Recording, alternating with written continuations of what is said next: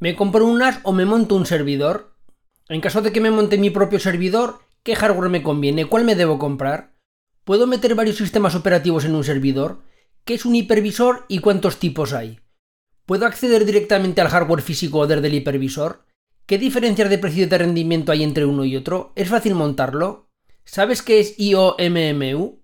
Si no sabes qué es esto y quieres respuestas, todo esto y mucho más es lo que te espera en el podcast de hoy junto a Nipegun de Hacks for Geeks. ¡Empezamos! Hola Nasero, bienvenido a Naseros Podcast. Si te gustan los NAS, las redes, la multimedia y la tecnología en general, este es tu podcast.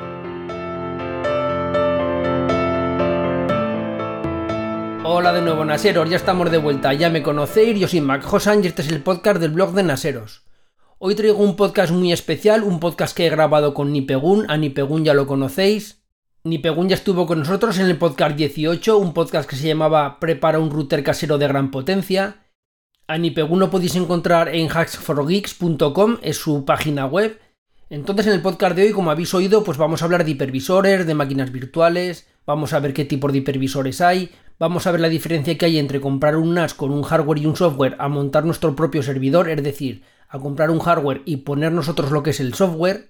Vamos a ver qué tipo de hardware hay en el mercado y cuáles son mejores y cuáles son peores. Entonces todo esto lo vamos a hablar con Nipegun, este podcast se grabó el día 14 de enero, hasta hoy no lo he podido editar y publicar. Lo digo porque como vais a ver en el podcast, como vais a poder escuchar, se habla de Spectres, se habla de Meltdown, de estas vulnerabilidades que han salido de Intel. Entonces, todo lo que se comenta es a fecha de ese día, a fecha del 14 de enero.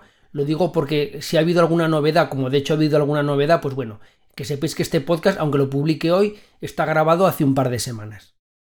Tengo que pedir perdón porque hacia mitad o final del vídeo se oyen bastantes ruidos. Eso es porque, como ya he dicho, hemos grabado en domingo, no había nadie en casa, me puse a grabar con Nipegun, pero bueno, a mitad de grabación vino mi familia, vino mi mujer, vino mi hijo, mi hijo es pequeño, se puso a gritar, se puso a meter ruido y bueno, aunque he intentado limpiarlo, pero es imposible pues porque está mezclado con todo el audio y bueno, pues eso, se oye algún ruido, se oye algún grito, bueno, pues entonces pediros perdón, ya sabéis que esto es un podcast que no tiene afán de lucro, que es amateur, que lo hacemos pues por amor al arte y bueno, pues estas cosas muchas veces pues no se pueden controlar. Va a ser un podcast en el que se van a tocar muchos temas, sé que a muchos de vosotros os van a romper muchísimos esquemas, vamos a intentar hacerlo de una manera que no sea muy técnico, yo creo que se entiende bien, al editarlo he podido volver a escucharlo, hay alguna parte que es un poquito más ardua, que es un poquito más técnica, pero bueno, yo creo que en general se entiende bastante bien y si hay algo que no entendéis, pues bueno, le podéis preguntar a Nipegun o me podéis preguntar a mí. Como ya sabéis, en los podcasts y en los vídeos lo que intento es sembrar una semilla, sembrar una inquietud, Intento no explicar todo hasta el final, intento no dar todo hecho, pues para que luego vosotros investiguéis, para que se os quede esa especie de, de pozo, para que vosotros por vuestra cuenta tengáis que indagar y profundicéis en el tema. El podcast de hoy no es un podcast en el que os demos todo hecho, sí que se os van a despertar muchísimas, muchísimas dudas, eso os lo garantizo, vais a tener que investigar más, vais a tener que profundizar, pero ya vais a ver cómo os va a gustar mucho porque se van a tratar muchos temas que sé que muchos de vosotros los desconocéis y va a crear en vosotros esa llama que ya vais a ver como si os pica la curiosidad, os vais a meter en un mundo que es realmente apasionante. El podcast lo he tenido que editar, he quitado algún trozo porque el podcast era muy largo, porque generalmente cuando hablo con Nipegun o cuando hablo con gente como él, muchas veces empezamos a hablar de muchos temas, a lo mejor en vez de centrarnos en lo que es propiamente el tema del podcast, nos vamos por las ramas, pues porque es normal, como nos gusta mucho la tecnología, enseguida nos ponemos a hablar de cosas que nos gustan. Entonces, pues bueno, alguna parte la he quitado, pues porque yo creo que no se ajusta tanto al tema de hoy. Ya veré a ver si posteriormente la publico, sería ya un podcast muchísimo más corto, ya pues con cosas un poco más separadas del tema central de hoy, pero bueno, por lo pronto aquí tenéis el podcast, espero que os guste y bueno, aquí lo tenéis. Hola, ¿qué tal Nipegun? ¿Qué tal? Muy bien, muy contento de estar otra vez en Naseros, dándole caña a los podcasts técnicos, que es lo que gusta. Sí, sí, a ver si no nos sale un podcast demasiado técnico que la gente no lo entienda, pero bueno, yo creo que lo haremos de tal manera que se pueda entender más o menos por todo el mundo. A ver, este podcast es un poquito distinto. Hasta ahora generalmente yo los podcasts lo que hacía era pues eh, preparaba un tema y hablaba con un invitado cuando son podcast con invitado y le decía de lo que quería tratar, más o menos un pequeño guion con los 4, 5, 6 puntos que, que quería tratar. pero este podcast va a ser un poquito distinto y es porque Nipegum me llamó, me dijo que quería grabar un podcast. Eh, la verdad es que yo estoy muy agradecido a que me llamara porque Nipegum debería grabar bastantes podcasts, debería grabar su propio podcast, el de Hash for Geeks, pero él de momento no está grabando, entonces una manera de que grabe un podcast pues es a través de, este medio, de que grabe con otros podcasters. Entonces me dijo que quería hablar sobre el, el HP Gen 8, el HP Gen 10 y un nuevo servidor que quiere comprar. Entonces va a ir el tema un poquito relacionado con eso, con, con servidores. Eso es. Exactamente. En vez de tener un servidor comprado, un NAS, vamos a hablar de NAS, en vez de decir un NAS propiamente dicho, un Synology, un QNAP, que tú vas a la tienda, lo compras y compras el hardware y el software, es decir, ya viene con su sistema operativo montado. Lo que hace Nipegun es otra cosa distinta que es comprar el hardware y luego el software lo pone él. Eso es. Entonces vamos a hablar pues sobre este tipo de software, vamos a hablar de hipervisores, vamos a hablar de virtualización y vamos a ver qué diferencias hay entre comprar un NAS o comprar lo que propiamente sería un servidor, es decir, comprar un hardware y directamente pues el, el que compra el hardware pues le mete el sistema operativo que, o el software que realmente él quiere. Entonces, pues este podcast un poquito, en vez de dirigirlo yo, lo va a dirigir él porque realmente no sé muy bien de qué vamos a hablar. Sé que va a ser de esto que os acabo de comentar, sobre hipervisores y sobre virtualización, pero exactamente no sé, no sé de qué va a ir. Entonces, un poquito va a dirigir el tema a Nipegun y bueno, tú dirás, dispara. Bueno, pues eh, cuando estuve en Naseros, a, hablando sobre el Gen 8 hace un tiempo, eh, lo que ocurrió fue que había, tenía la necesidad de guardar muchos datos en discos que con discos de dos y medio no me alcanzaba y eh, no quería gastarme el dinero que cuesta un NAS con un hardware muy potente, que estamos hablando de mucho dinero, ¿no? Entonces surgió la necesidad de mm, eh, satisfacer eso, ¿no? Entonces empecé a buscar eh, hardware que cumpliera, por un lado, los requisitos de ser muy pequeño y además los requisitos de no costar mucho dinero y de que no consumiera mucho, porque si bien eh, casi es imposible imitar el consumo de un, de un, NAS, porque la mayoría tienen procesadores ARM, eh, por lo menos hay algunos eh, microservidores que tienen unos procesadores que no consumen mucho y si, no, si bien no serían unos 8 o 9 vatios, pues serían un, un, poquito más, ¿no? Y di con el Gen 8, que, como todos habéis escuchado en el podcast anterior, eh, lo configuré con Debian, o sea, le instalé un Debian y la mayoría de los servicios que usaba eh, estaban no virtualizados, ¿no? Y eso fue, eh, bueno, estuve un tiempo con el, con el servidor y eso fue hasta que descubrí la tecnología PCI Pass-Through, es decir, pasar una tarjeta PCI hacia lo que es el sistema operativo, ¿no? De, de una máquina virtual dentro del propio servidor. Entonces yo lo que, lo que empecé a ver fue que, eh, como en su momento, cuando monté el, Gen 8, ah, le había pinchado una tarjeta wireless, una tarjeta inalámbrica PCI Express, y estaba haciendo, además de hacer funcionar el servidor, el Gen 8 como, como servidor propiamente dicho, sino que también lo estaba haciendo funcionar como router, eh, uno de los problemas que me generaba era que cuando eh, lo reiniciaba, al, servidor porque hay veces quieres reiniciar el sistema operativo, eh, el servidor tardaba unos cuatro minutos más o menos en, arrancar. No porque sea lento, es porque como es un servidor eh, completo, lo que hace es comprobar la memoria RAM, eh, hacer un montón de comprobaciones del sistema que hacen los servidores. Y todos los propietarios de un Gen 8 pueden saber esto, vamos, a nada que lo hayan tenido que reiniciar dos o tres veces en el mismo día, estarían bastante cabreados con ese sistema, ¿no? A mí me cansaba, sí. Ni Pegun no solo un Gen 8, ¿eh? cualquier servidor le cuesta eso. Sí, cualquier un, servidor. Un NAS, yo por ejemplo tengo un NAS con un procesador Intel que es muy potente, eh, con un procesador eh, que dentro de que sea un NAS es un i3 que ya es un procesador muy potente y también le cuesta sus 4 o 5 minutos tanto arrancar como apagar. Es decir, un servidor le cuesta las dos cosas, encender y apagar. O sea, no, es típico de, un HP Gen 8, Gen 10, o, eh, es típico de los servidores. No es como un ordenador, no arranca tan rápido. Claro, y eso me envolvía loco a mí porque cuando, si yo quería reiniciar el router, o sea, el, sistema de ruteo, yo podía reiniciar el servicio que hace las veces de router, que es eh, host APD, que es un servicio de Debian, que, bueno, de Linux en general, que hace las veces de router por software, ¿no?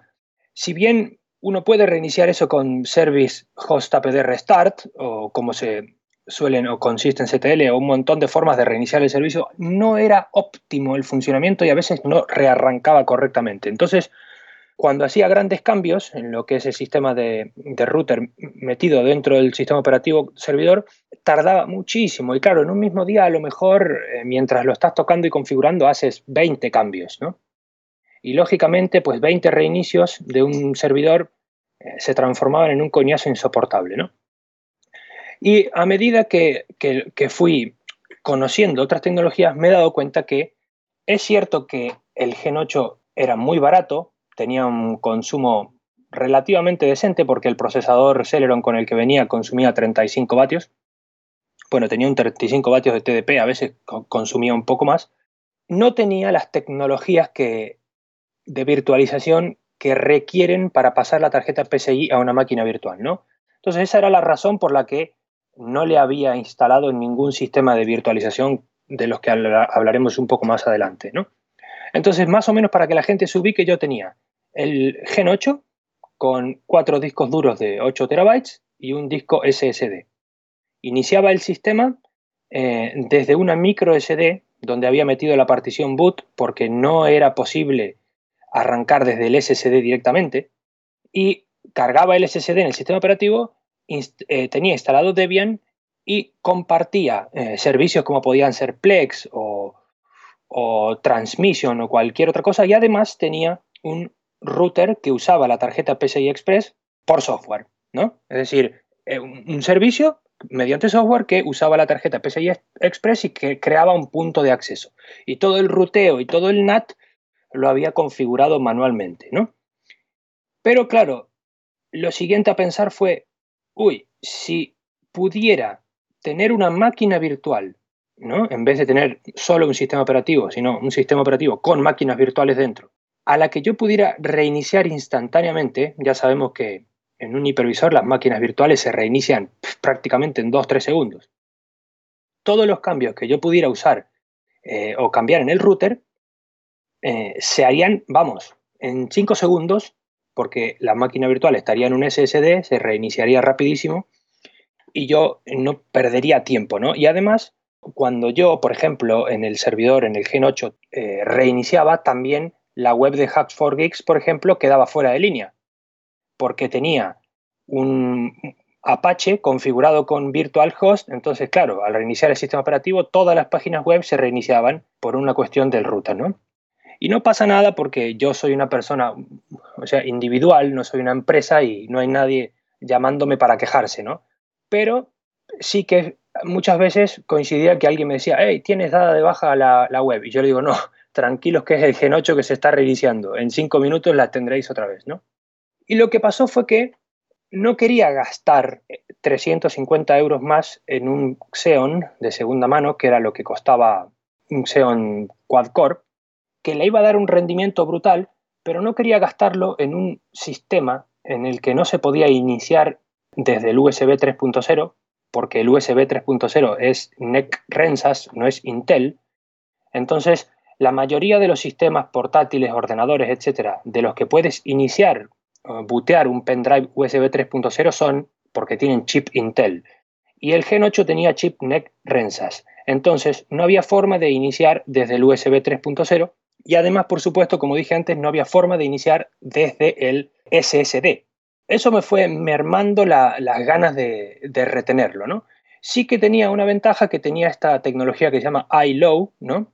Eh, integrated Lights Out, que es para administrar, aunque esté apagado incluso, el servidor a distancia, ¿no? Y eso está muy bien, pero en el fondo, eh, a pesar de que la gente se queja de que el Gen 10 no lo tenga, para lo único que lo utilizaban era para arrancar el servidor cuando estaba apagado, porque requiere una licencia de pago para utilizar otras funciones.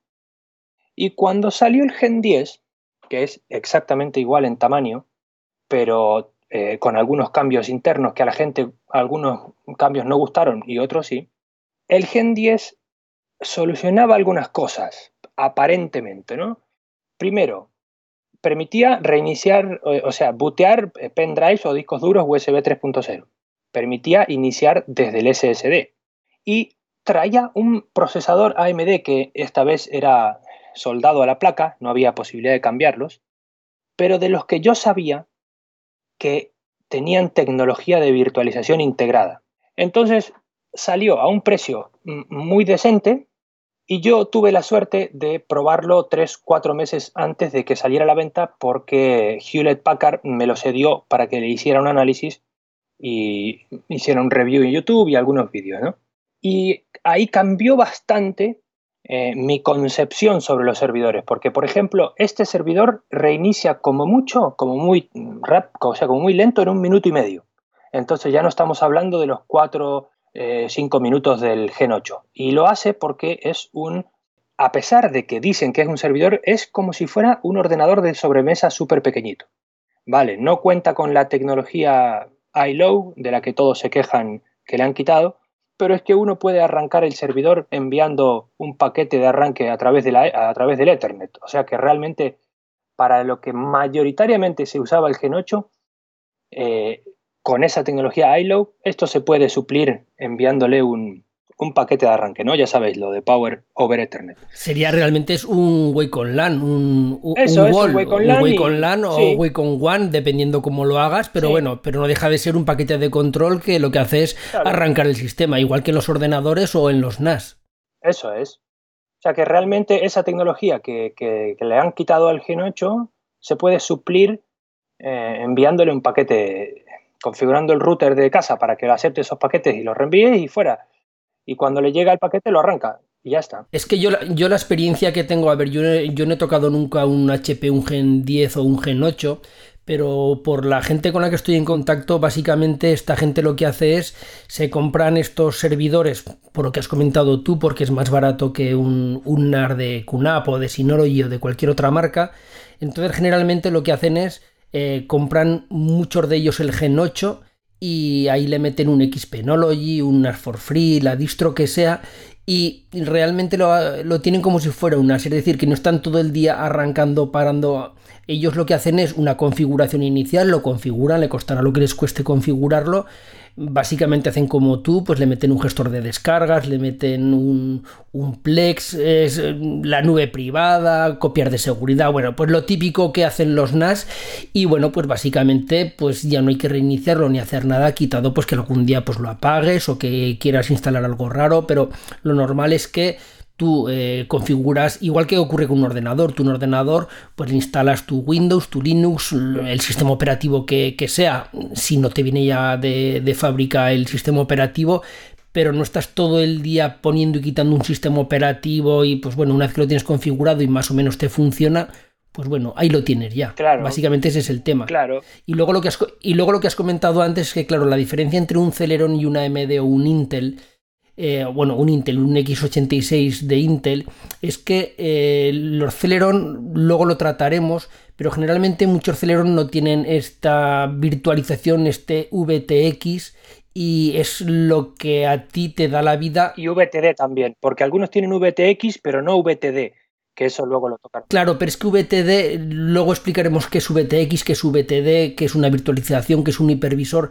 pero ya estás hablando de procesadores de más nivel, ya procesadores de, de mayor potencia que un Celeron. Sí, un Xeon. Ahí ejemplo. está, o, o un, los, los i3, los i5, según qué modelos también lo llevan, el VTD, pero el, el tema está que, bueno, pues eh, son los Celeron, pues un tipo de procesador más barato, de menor potencia, que generalmente no están enfocados a virtualización, sino a, en caso de portátiles o ordenadores de sobremesa, pues para labores ofimáticas y cosas así.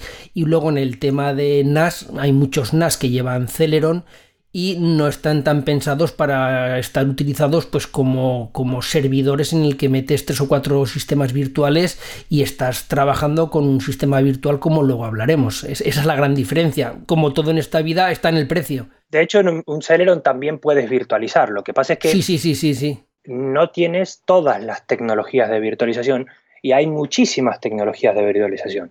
Se puede, lo que pasa es que como yo no tenía las tecnologías de virtualización que me interesaban, yo directamente no virtualicé nada, instalé el sistema operativo que sí, es cierto, podía haber instalado FreeNAS o, Xpenology o cualquiera. Lo que pasa es que eh, yo me hago mis, mis propios scripts de instalación de servicios, ¿no? Por ejemplo, yo para instalar Plex en un Debian tengo mi propio script creado. Para instalar Transmission o para instalar Mumble eh, tengo mi propio script creado. De forma que teniendo esa experiencia previa eh, y, queriendo instalar ese servicio, para mí es solamente darle permiso de ejecución al script, instalarlo. Y el script mío recorre todos los archivos de texto modificando todo lo que tiene que modificar y me deja la instalación hecha.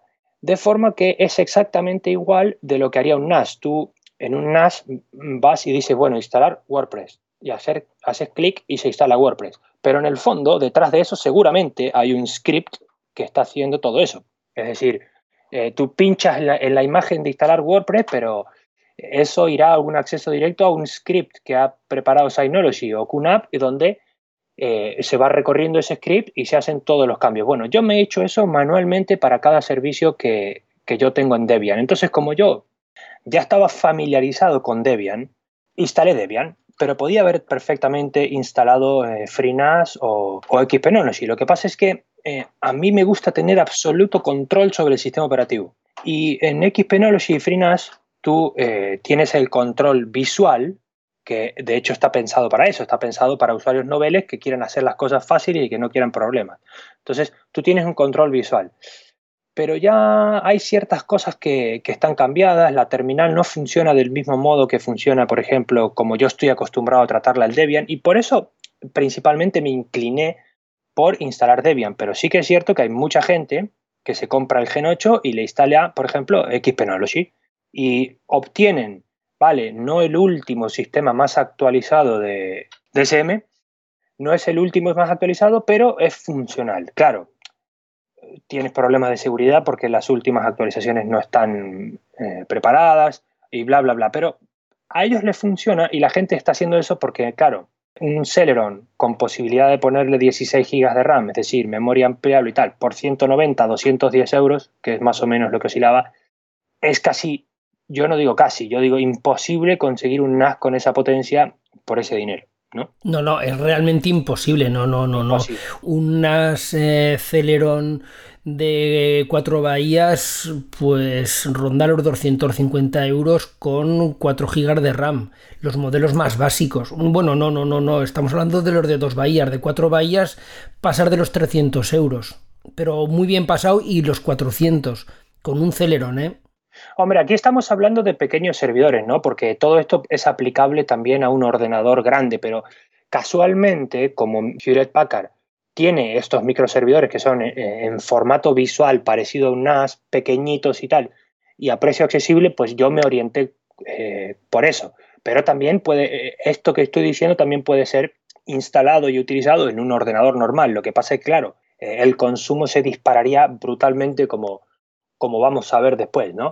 Por eso digo en general. A mí nunca me ha gustado mucho el, tema de montar un NAS en, en, un ordenador viejo. Se puede hacer, o sea, si tú dices, bueno, yo tengo la curiosidad, quiero saber cómo funciona, he oído hablar de NAS, tengo aquí un ordenador muerto de risa, pues voy a ver cómo funciona y voy a cacharrear. Eso sí, eso sí que es válido, pero ya montarlo para tenerlo 24 eh, horas al día, 7 días a la semana, el consumo eléctrico, el consumo, el ruido, entonces un NAS ya, un NAS o un servidor, vamos a hablar de servidores en general, un servidor ya está preparado para trabajar durante todo ese tiempo, para que no tengan problemas de calor, no tengan problemas de ruido, no tengan problemas de nada, entonces, pues bueno, pues si tú quieres hacer la prueba para cacharrear, lo veo bien. Ahora, eh, decir, no, me quiero ahorrar los 200 euros de un servidor o de un NAS y me lo voy a hacer con un Pentium 4 viejo que tengo, que consume 200... No, lo vas a pagar en factura de la luz. Claro, es, y en ruido y en calentamiento y un bicharraco enorme y bueno, es... Yo, yo no lo veo. No sé cuánto consumirán, pero tranquilamente un, Pentium de aquella época, la verdad que puedo decir una burrada, no sé, pero tiene que estar arriba a 80 vatios de TP.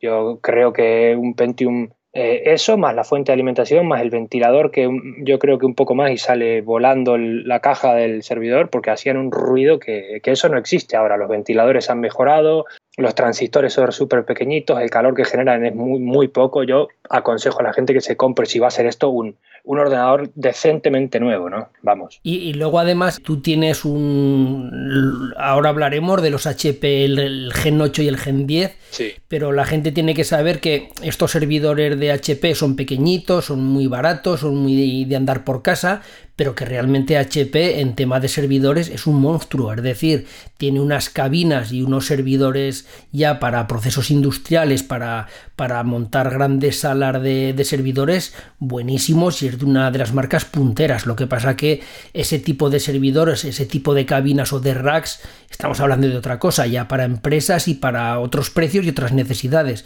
pero HP está muy puesto en, el tema de servidores. Sí, sí, y además eh, lo que han querido hacer con el Gen 10, de lo que vamos a hablar ahora, es corregir algunas cosas de las que los usuarios se quejaban con el Gen 8, pero está clarísimo que han puesto tanto con el Gen 8 como, como, con el Gen 10 y más con el Gen 10, porque el Gen 8 cuando salió a la venta, a pesar de tener un Celeron, costaba 450 euros, no los 200 euros que estamos acostumbrados a pagar ahora, que ha bajado muchísimo.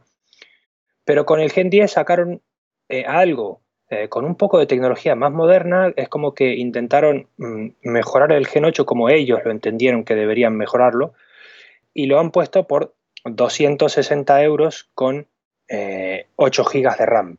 Entonces, es algo bastante accesible para, eh, para hacer esta tarea que, que, nos interesa. Entonces, yo cuando, cuando salió el Gen 10 me puse en contacto con Hewlett Packard y y bueno, me preguntaron quién era, me, pidieron referencias a los podcasts, artículos y algunas cosas que, pudiera darles a entender, bueno, qué información manejo, qué puedo hacer con el aparato, ¿no? Y yo les envié el podcast, les envié algunos artículos y inmediatamente, una semana después, ya me enviaron el, servidor para que yo lo analice, ¿no?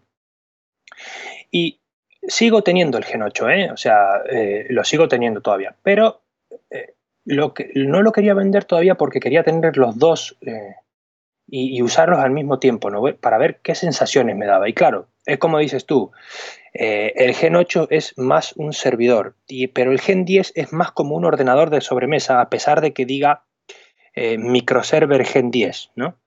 Es más como comprarte un, mini ordenador de sobremesa, porque el BIOS es igual, eh, no tiene un BIOS de, de servidor como tiene el Gen 8 y tal, pero es que tiene ciertas cosas que son impresionantes.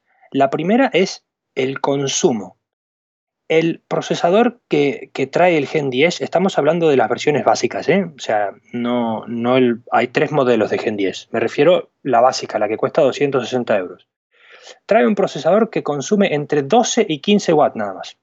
O sea, es brutal el, consumo que tiene esto en, para ser un, ordenador con un procesador de escritorio, ¿no? Una AMD, es un APU AMD. Y entonces este procesador, yo tengo, por ejemplo, para que os deis una idea, ahora mismo tengo 11 páginas web en el Gen 10, lo uso de router también, le tengo pinchado una tarjeta de cuatro puertos Ethernet y una tarjeta Wi-Fi, porque claro, sumó con respecto al Gen 8 un puerto más PCI Express, ¿no? Lo que le da también un valor interesante dentro del mismo paquete contenido, ¿eh? o sea, está exactamente, visualmente son, eh, bueno, las medidas son exactas. Uno, de hecho, se monta uno sobre otro sin problemas. Y han logrado meter un puerto PCI Express más, ¿no? Entonces le tengo pinchado, para que os deis una idea. Los 8 GB de RAM con los que venía. Un disco SSD de 1 tera. Cuatro discos de 8 terabytes de 3,5. Las dos tarjetas PCI Express que dije antes, una Wi-Fi y una Intel eh, y ahora mismo tendría que ver si alguna cosa más. Sí, el lector de DVD y tal. Y me está consumiendo 45 watts. Lo tengo conectado al, medidor de, corriente para ver cuánto consume. Y oscila todo el tiempo entre 45 y 55 watts. Eso es muy poquito, una burrada. Nunca había visto una cosa igual yo. ¿eh? Sí que es cierto que el procesador está todo el tiempo al 100%. O sea, está, eh, claro, como es un, dual core, un APU AMD dual core eh, con un hilo por core, o sea, que solo tiene dos procesos y claro, eh, lo estoy matando al pobre procesador, pero claro, como está, no tiene ventilador activo, toda la ventilación es pasiva y está todo el tiempo al 100%. O sea que si alguien se compra esto, que entienda que depende de la caña que le vaya a dar, va a tener al 100% el procesador todo el tiempo. A lo mejor eso puede acortar la vida útil, a lo mejor, bueno, pero es que por ese dinero, eh, la verdad es que no, no, se puede encontrar nada más, ¿no? Entonces yo, como diferencia del Gen 8 y después de un montón de tiempo desde que grabamos el podcast que tuve para analizar el Gen 8, yo aconsejo que sí, se haga el cambio al Gen 10, porque hay gente que está, no, no, no estoy seguro, no tiene la tecnología iLow, no le puedo cambiar el procesador y tal.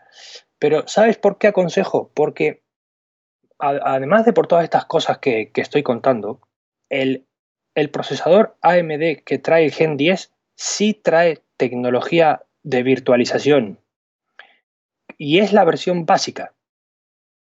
No, no como el Gen 8, que la versión básica, que era un Celeron, no la traía. Es decir, con, con este con este Gen 10 tienes todas las, todas las tecnologías de virtualización y las que no tienes porque no las tienes disponibles es porque todavía no están disponibles en el kernel de Linux, pero lo estarán con el tiempo. Entonces, sí tiene algunos fallos. Por ejemplo, una gran cagada que han hecho con este Gen 10, y esto es muy bueno que lo diga porque la gente no lo sabe esto. La controladora RAID, o sea, la SATA RAID, que controla los cuatro discos duros de tres y medio, es una Marvel que genera conflictos con el kernel de Linux cuando uno activa IOMMU, que son las tecnologías de virtualización, de forma que cuando uno activa en el BIOS IOMMU, la tarjeta RAID deja de, de estar visible para Linux y uno pierde los cuatro discos duros. Uf, ese, eso es muy grave. Eso es un fallo terrible es que un NAS, a ver, un, un NAS o un servidor, por supuesto, hablando a nivel doméstico, pues sí, le pedimos Plex, le pedimos un montón de cosas, pero claro, básicamente un NAS un servidor tiene que hacer un RAID y proteger los datos, está claro. Entonces, si eso falla, falla todo lo demás. Es como si tú tienes un coche que, le falla el motor y dices, no, pero tiene una tapicería muy bonita, tiene un radio CD muy bueno, tiene unas llantas muy bonitas, sí, sí, pero si no tiene motor no tienes coche. Claro, entonces, si eh, no tienes discos duros, pues no tiene almacenamiento. Claro, y no te digo nada, sí, porque me imagino que luego desactivándola sí que volverá a funcionar y no perderás el RAID. Eso sí que me imagino que no es que eh, se vuelva loca la controladora y deshaga el RAID y pierdas todos los datos porque los corrompa. No, directamente no, no la detecta Linux y te aparece como, eh, como, o sea, como que no la tienes instalada a, a esa controladora RAID, ¿no? Entonces tú vas a la BIOS, desactivas IOMMU y otra vez a correr. O sea, no, no tiene mayor problema que eso. Antes de seguir, claro, es que estamos tratando muchas cosas de virtualización de IOMMU Vamos a explicar un poquito lo que es, porque claro, la gente ahora mismo, muchos de nuestros oyentes seguramente no sabrán lo que es. Entonces, pues bueno, eh, si quieres lo explicas tú, si quieres explico yo un poquito por encima qué es la virtualización, qué es esto de VTX, VTD, IO, MMU, un poquito pues para que la gente se centre porque, bueno, en primer lugar, qué es un hipervisor, porque claro, vamos a tratar todos estos temas entonces un poquito pues como para asentar la base de, la virtualización, explicar unos conceptos, tampoco vamos a hacer ahora un podcast eh, específico solo sobre virtualización, pero por lo menos para que la gente sepa un poquito de qué va el tema y, luego mm, te comentaré una cosa sobre todo esto que no sé si has tenido en cuenta y que igual quiero algún conflicto, pero bueno, eso te lo comentaré luego. Entonces vamos a ver en primer lugar pues qué es un hipervisor, qué diferencia hay entre los distintos tipos de hipervisor que hay. Eh, si quieres lo explicas tú, si quieres lo explico yo, como quieras.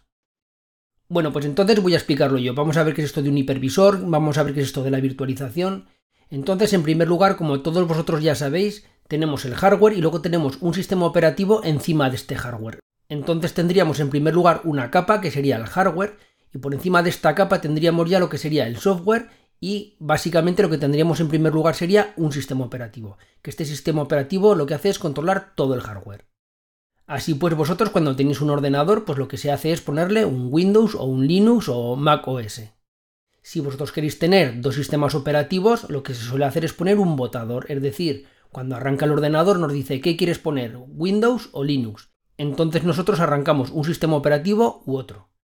Entonces aquí llegamos a lo que es la virtualización o las máquinas virtuales, que básicamente son sistemas operativos que corren encima de un hardware virtual. En vez de correr encima de un hardware físico, corren sobre un hardware virtualizado, sobre un hardware que no es real. Entonces aquí tenemos lo que se llama un hipervisor. Un hipervisor o monitor de máquina virtual sería como una plataforma, un sistema operativo y según en qué casos yo diría un firmware que lo que permite es al mismo tiempo correr varios sistemas operativos dentro de un mismo hardware. Es decir, es el que se encarga de manejar todos los recursos de hardware del sistema principal y exportarlos a lo que sería nuestra máquina virtual. El hipervisor crea como una capa de abstracción entre la máquina física, que se llama host, y luego el sistema operativo de la máquina virtual, que es lo que llamamos invitado o guest.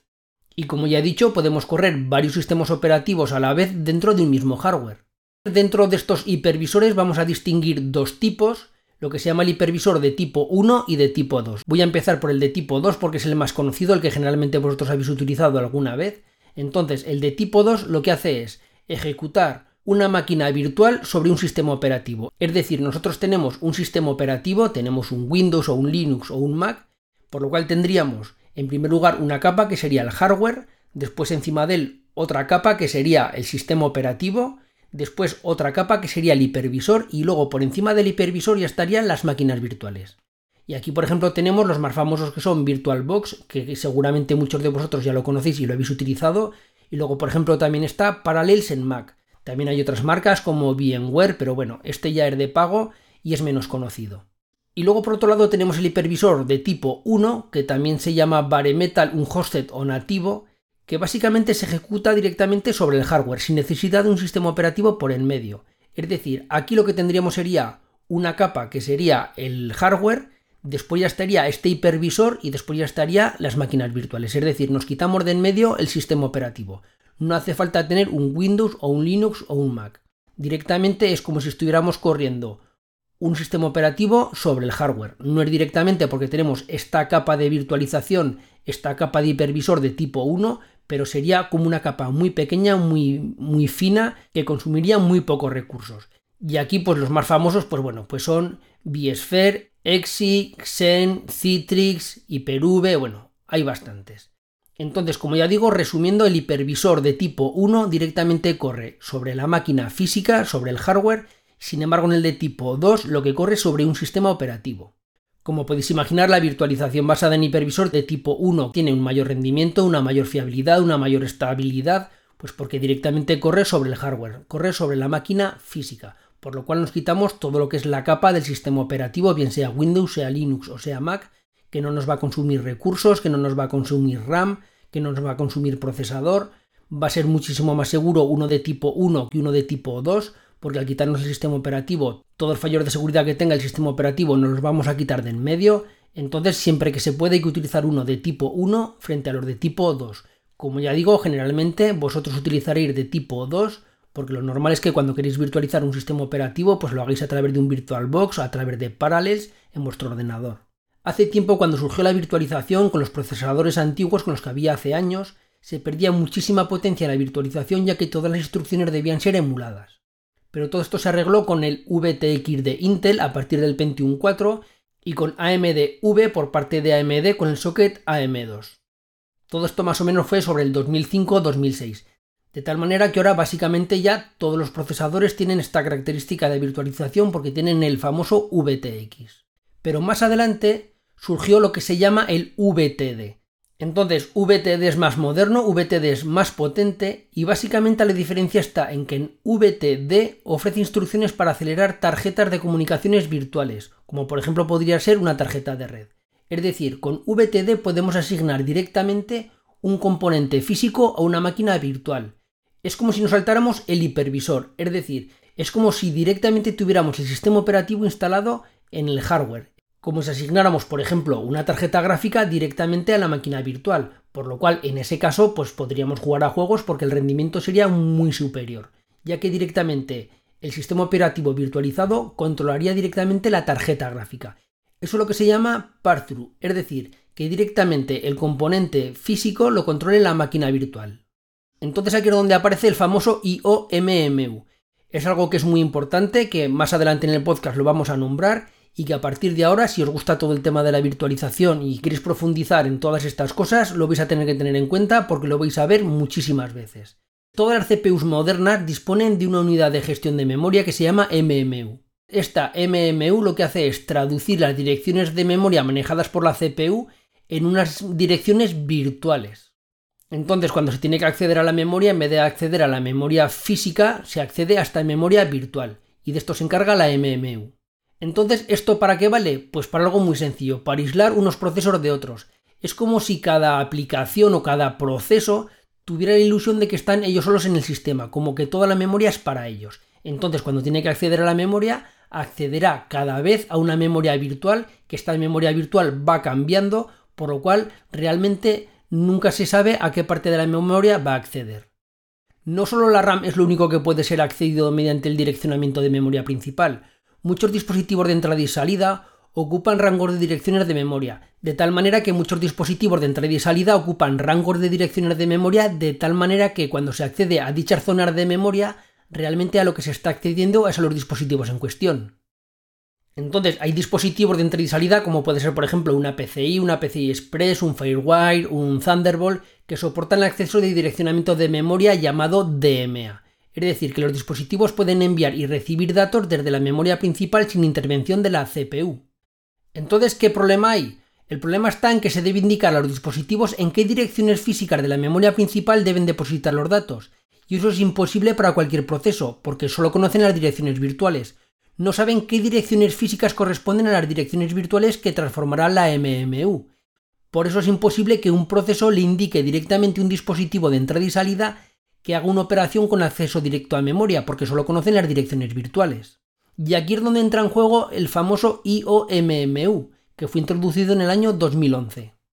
Entonces, la IOMMU es una unidad de gestión de memoria similar a la MMU y se sitúa entre un bus de entrada y salida y la memoria. Si ya hemos dicho que la MMU transforma las direcciones virtuales en direcciones físicas para que sean visibles por la CPU, la IOMMU hace lo mismo, traduce las direcciones virtuales visibles para los dispositivos de entrada y salida en direcciones físicas de la memoria.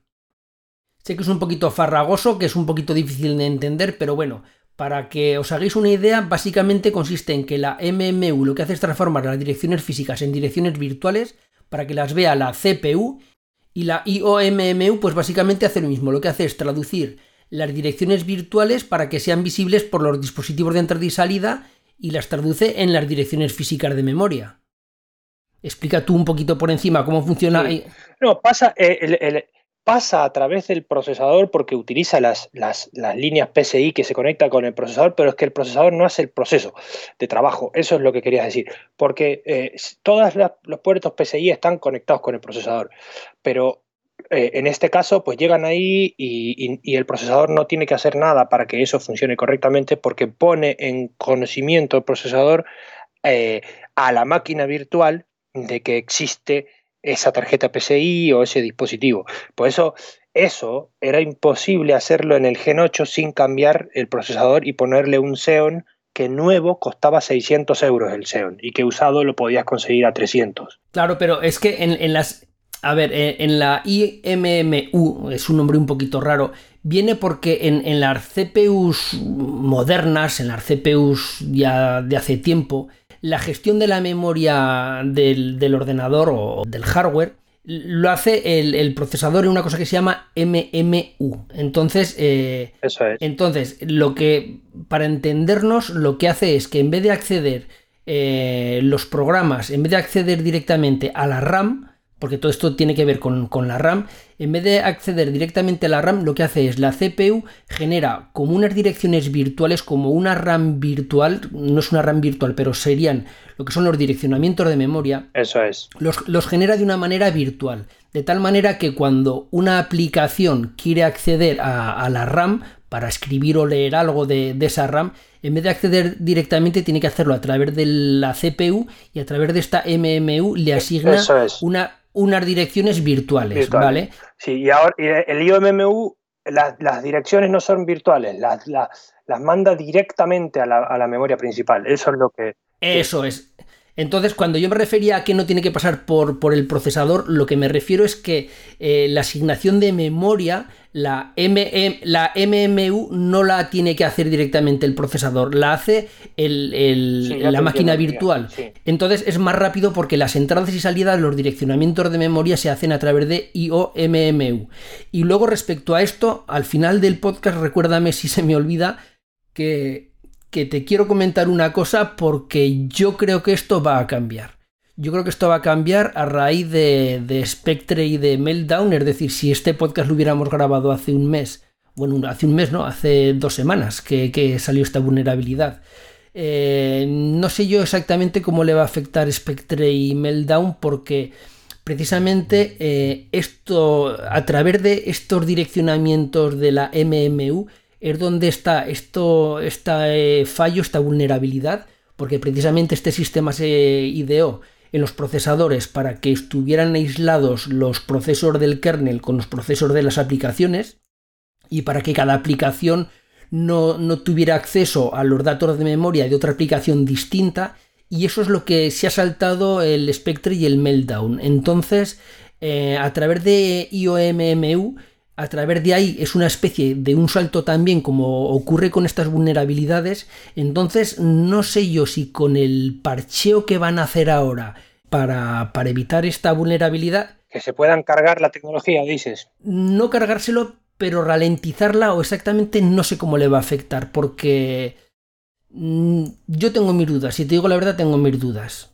Yo no estoy muy, muy puesto en, el poder destructivo que pueda tener Spectre o, Meltdown. Lo que, lo, que yo, lo que yo sí sé es que eh, la gente, sí, los fallos son fallos y punto, ¿no? Pero mm, si uno escucha a Linus Torvalds eh, en lo referente al kernel, esa es una de las razones por la que el tío está muy peleado con los de Debian. Porque Debian, y la razón por la que yo uso es porque en seguridad para mí es inigualable, eh, son tan pesados con el tema de la, seguridad que son los primeros, por ejemplo, en saltar cuando, cuando una cosa tiene un fallo y decir, va, esto es terrible, eh, no deberíamos eh, implementar esto en Debian porque bla, bla, bla. Vale. Sin embargo, Linus Torvald tiene razón en una cosa. Linus Torvald, quitando las diferencias intelectuales en las que, por supuesto, me aplasta, es bastante cabrón y bastante parecido a mí. Es decir, al tío le suda tres cojones toda la vida. Y si él dice, esto hay que hacerlo así, porque hay que hacerlo así, lo hace y lo lleva adelante. Y esa es la razón por la que Linux Torvald llevó al kernel de Linux como está hoy. Y Linux Torvald es una persona que dice, si cada vez que tenemos que em, crear algo para el kernel, tenemos la seguridad en cuenta, jamás el kernel habría llegado hasta la 4.13. Entonces, ¿qué quiere decir con esto el tío? Quiere decir que una cosa es un fallo y otra cosa es la habilidad de explotarlo. Si la gente ahora se detiene por estas dos vulnerabilidades a parchar como si no hubiera un mañana, sin que estas vulnerabilidades se hayan explotado antes, se va a cometer un error tecnológico muy grande. Yo creo que lo que debe pasar es que, sí, vayan corrigiendo eh, a medida que vayan pudiendo, pero no eh, de forma que se tengan que parar los desarrollos de los sistemas operativos por si las dudas algún día alguien explota eso. No sé si me se entiende lo que yo quiero decir. Sí, o sea, el, básicamente Linus Torvald lo que dijo es que la seguridad tiene que ser suficiente, es decir, tiene que haber una seguridad pues que sea razonable, que esté bien, pero el 100% en seguridad no existe, no existe nada en la vida, no existe en informática, no existe para que te entren a robar a tu casa, básicamente en ningún aspecto de la vida. Entonces, tiene que haber unas medidas de seguridad pues que sean razonables, que entren dentro de la lógica, pero que no eh, sean unas medidas de seguridad tan fuertes, tener un kernel tan tan tan cerrado y tan tan seguro que básicamente pues no avance, no se pueda comunicar con nada y claro, básicamente es eso. No, y que a lo mejor, por ejemplo, eh, eh, detienes eh, 3, 4 años el avance del kernel porque tienes que parchar todo esto y claro, no, no funciona así la tecnología. Hay que ir tirando sobre la marcha. Y si este tío le hiciera caso a todos los trolls, jamás habría llegado el kernel. Es una de las cosas que siempre repito. no hacerles caso a los trolls y, tirar para adelante. La gente que produce y hace cosas las hace, los demás se quejan. Este tío es así, es un cabrón, ¿eh? un cabrón de mucho cuidado, pero el tío hace, hace, hace, hace y hace. Y yo estoy completamente eh, de acuerdo con su filosofía, es decir, hay una en inglés creo que se llama just in time, justo a tiempo. ¿no? Cuando el, el tema empieza a dar problemas, se toman medidas en el asunto, pero no antes. Y hay mucha gente que oh, saltan todo. Además hay otra cosa. Estos dos eh, fallos de, los procesadores, que además no solamente afectan a los de Intel. No le afecta a todo, afecta a todo, ¿eh? Uno puede tener acceso a, esa memoria eh, reservada por el kernel, pero no a la parte de que uno quiere de esa memoria. Pero es que, a ver, es que, eh, a ver, yo no estoy muy puesto porque precisamente estos días he tenido muchísimo, muchísimo trabajo y no he podido leer ni informarme como hubiera querido. Pero a lo primero, eh, sí que es verdad que se decía lo que dices tú. ¿Qué haces con tener acceso a una parte de la memoria que es aleatoria? Precisamente por lo que he explicado antes de la MMU, que tú realmente es una memoria aleatoria, es una memoria virtual, no es virtual, pero bueno, para que nos entendamos. Entonces, ¿qué haces con tener una parte de la memoria si realmente no sabes ni a qué aplicación corresponde ni qué es lo que quiere decir? No sabes si es una contraseña, si, si es eh, cualquier cosa. Pero por otro lado, eh, he leído que sí que había un procedimiento por el cual se podía acceder a toda la memoria y recomponer toda la memoria. Entonces empezaba poco a poco con unos procesos a hacer unas peticiones de memoria, de tal manera que en un tiempo no muy largo conseguía acceder al 100% de la memoria. Sí, mediante el ataque a, múltiples, a, múltiples aleatorias, hasta que al final eh, las partes... Ahí está. Y al final conseguía tener toda la memoria, ¿vale? Entonces, claro, en el momento que ya tienes toda la memoria, ya cambia la cosa pero yo creo que implementar un sistema de seguridad para eso no debe ser muy complicado. Para mí es complicado, pero para, un, para, una, para una empresa de seguridad o para alguien que está desarrollando el kernel o para los que hacen el kernel de, Windows, eso no puede ser muy complicado. Cuando un proceso te está analizando aleatoriamente toda la memoria, eh, lo paras, pero al, instante, vamos. ¿Entiendes? Yo creo que esto está más hecho, Majosa, esto está más hecho eh, para, para generar terror como fue el efecto 2000, como fue toda la película esta que la gente se pone toda paranoica cuando detecta algo y, empiezan a venderte historias y las webs. En eso estoy de acuerdo contigo, pero el, yo a lo que iba, el, pensamiento que dejo aquí, que ya digo que no tengo suficiente información, ni me paro de analizarlo, ni nada, es que este tipo de ataque se realiza precisamente por lo que hemos explicado, porque en, a través de los direccionamientos de memoria, a través de, de estas direcciones virtuales de memoria, es como se consigue realizar este ataque. Y básicamente aquí es donde trabaja con el DMA, con, los direccionamientos de memoria, como, como trabaja IOMMU o como trabaja VTD. Entonces, eh, claro, al fin y al cabo tú estás utilizando un hipervisor, que será de la marca que sea, tú a la larga vas a utilizar un, hipervisor, pues como he dicho antes, de lo que sea, ¿no? Entonces, eh, el tema está que a estas casas, a estos fabricantes de hipervisores, pues lo parchen de tal manera que eh, les dé miedo y baje el rendimiento porque estos accesos directos a memoria pues no te dejen hacerlos o los, o, los, hagan de una manera que sea más lenta. A lo mejor ahora te dicen, bueno, pues eh, lo hemos hecho de tal manera que hasta ahora tú conseguías pasar directamente, eh, acceder a la memoria saltándote el MMU del procesador y a partir de ahora no, no. A partir de ahora aquí todos en fila, uno detrás de otro y todos a pasar por el MMU. Entonces, claro, toda la ventaja que te daba VTD ya la has tirado por el suelo.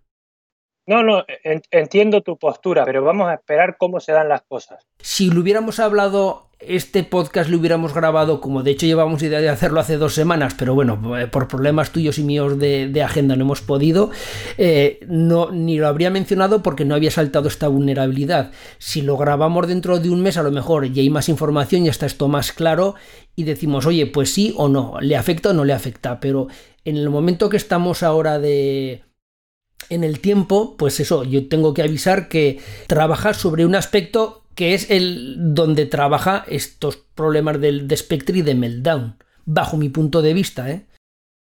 Pero tú ahora tirar ese sistema tecnológico, el mundo entero, sería, se iría ahora sí se iría todo al demonio. Sería una barbaridad. Yo creo que si no ha caído ya, yo primero, algo que siempre repito, si esta vulnerabilidad acaba de ser detectada por usuarios, la NSA la debe saber hace cinco años.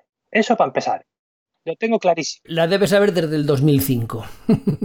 Spectre y Meltdown eh, afecta también a, empresas de NAS porque ellos también venden procesadores Intel, ¿no? También en cierto. Sí, sí, mi, mi, NAS, eh, que lo tengo aquí encima de mí, mi NAS está afectado porque el parche no lo han sacado y, está afectado. Eso es lo que te iba a decir. ¿Cómo se pronunció Synology o QNAP al respecto? ¿Qué han dicho?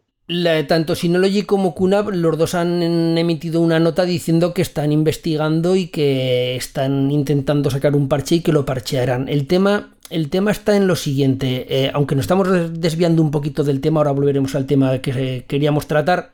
Ah, yo creo que a la gente le, le gustará escuchar todo esto.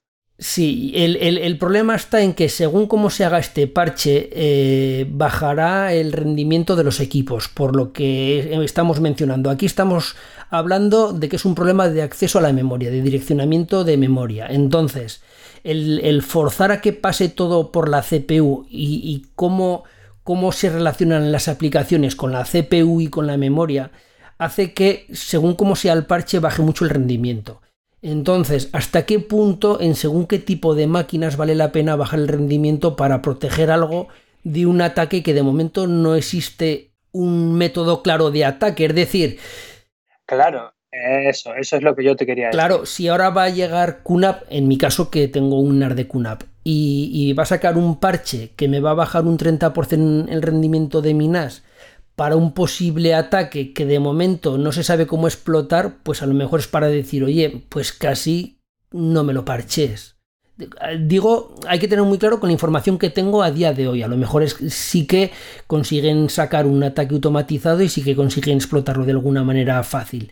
No, y que luego hay que ver si la pérdida de rendimiento es como dicen. Además, eh, tú imagínate que es un 30%. Vamos a imaginar que la pérdida de rendimiento es un 30% en los procesadores afectados, ¿no? Bueno, eh, ¿alguien se cree que Intel o AMD no pueden recuperar ese 30% en, en la siguiente serie de procesadores? Eh, ya no te digo eh, bajándole el tamaño a los transistores y haciendo que consuma menos y al mismo tiempo que sean más rápidos. y tampoco te digo parchando, parchando, eh, o sea, parchando el hardware, ¿no? No, no, no, pero es que no, se puede parchear porque es un problema de, hardware, e, e, es un problema de, que el microcódigo no lo puede. no me refiero a parchear el, hardware que ya está, sino el que viene. Es decir, corregir el, hardware que viene de forma que ya no tenga esta vulnerabilidad. Los próximos Intel y los próximos AMD. Claro, pero, pero tienes que tener en cuenta, Nipegun, que el, la próxima generación de procesadores ya, está diseñada y está ya. Es decir, sería para lo mejor dentro de dos años. A lo mejor la, la, siguiente generación está ya a punto de salir, ya están todos diseños, ya está todo para sacar. Ya sabes que son unas obleas, los procesadores son unas obleas enormes que luego se cortan.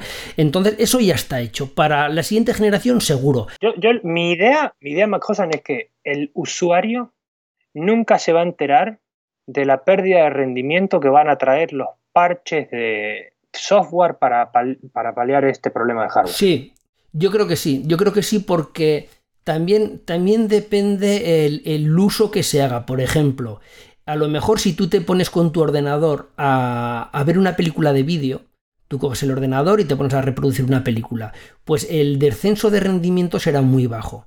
Eh, básicamente nulo, ¿vale? Pero tú imagínate una granja de servidores o, según qué tipo de servidores que manejan muchísimos archivos, archivos muy pequeños, que, tienen que estar todo el rato accediendo a memoria. Si tú ese acceso a memoria eh, lo ralentizas un 20%, o un 30 o un 15 exactamente, no sé cuánto dependerá en cada procesador y pues entonces, claro, ahí sí que lo está ralentizando mucho. Hombre, si el procesador estaba al 100% funcionando, entonces sí. Claro, pero... Pero muchísimos, ese es el problema, muchos procesadores todavía tienen un 40% hasta llegar a su límite de funcionamiento del 100%, ¿entiendes? Claro, entonces básicamente lo que ocurre es que la próxima generación que salga de procesadores ya no tiene remedio porque está ya en fábrica, por decirlo de alguna manera, y para la segunda generación a lo mejor sí que están a tiempo de corregirlo, para la tercera seguro, pero claro, todos ordenadores, ordenadores no, todos procesadores. Da igual que estén en un ordenador, que estén en un, en un NAS, que estén en un servidor, que estén donde estén, o, que estén en, en, un, en un router, ¿vale? Entonces, claro, todos procesadores están afectados. Es decir, que hasta dentro de dos años, o de un año, de año y medio, cuando sea, todo lo que hay estará afectado. Por lo cual, todos ordenadores del mundo es como si dijéramos bajarán un 10, un 15, un 20% su rendimiento si todos se parchean y según cómo se hagan los parches. Vuelvo a repetir para que la gente, si a lo mejor escucha este podcast eh, dentro de dos meses, que ya hay mucha información y ya se sabe que el parche lo han hecho de una manera que no baja el rendimiento o que solo baja un 3%. Mira, yo pongo las manos en el fuego aquí de delante de toda la gente. Y yo te digo que el rendimiento no va a bajar más de un 7%. Pero un 7% es mucho. Es mucho, pero no es tanto. Sí, pero vuelvo a lo mismo. No es tanto para los ordenadores, que la gente navega por Facebook, navega por que tuitea, que ve una película que se conecta a través de la web para ver, yo qué sé, cómo ha quedado el partido de fútbol de su equipo preferido. Para ahí un 7% no es mucho, pero todas las granjas de servidores que tiene Amazon, que tiene eh, pues Azure, que tiene Apple, un 7% es una burrada. Sí, ellos son los que van a pagar eso. Claro, o sea, eh, ojo, o la granja de servidores que tiene la Coca-Cola o que tiene la Opel o que tiene... Entonces, el decir, eh, nosotros tenemos aquí una granja de servidores que tiene, pues yo qué sé, 20.000 procesadores, pues porque son un montón de racks con un montón de, armarios y... Sí, ellos, ellos van a pagar todo eso, lo van a tener que pagar. Entonces, claro, el decir, no, no, es que nos ha caído un 10% el rendimiento hostias, quiere decir que tienes que volver a montar un 10% más de servidores. O a lo por mejor gastar mil millones de euros, quién sabe. Pero, pero lo que yo digo es que la reacción, la reacción violenta de la gente en Internet ha sido alterarse cuando eh, lo que los que van a pagar todo eso son precisamente los que nosotros lo queremos que paguen. Ah, sí, sí. pagan mañana mil millones más, pues que le den por culo. Ahora a mí no me subas la cuota de iCloud porque no te la voy a pagar. Es decir. No, pero es que, pero es que sí que ocurrirá, porque si ellos tienen que hacer una inversión, por lo pronto, eh, ya te digo que llevo unos días de muchísimo trabajo eh, y, no he podido mirar nada. Tampoco he podido mirar si, si ha caído el rendimiento de iCloud, si ha caído el rendimiento de Google, es decir, que como que están saturados los servidores, como que la gente intenta acceder a, a, la nube de Google, a la nube de quien sea, parece que va más lento, parece que le cuesta más cargar. Por de pronto Skype ya se ha notado. Claro, pues porque, pues porque a lo mejor no les ha quedado más remedio que parchear, han parcheado y, no te estoy hablando de caída de rendimiento de un 30%, que eso sería una barbaridad.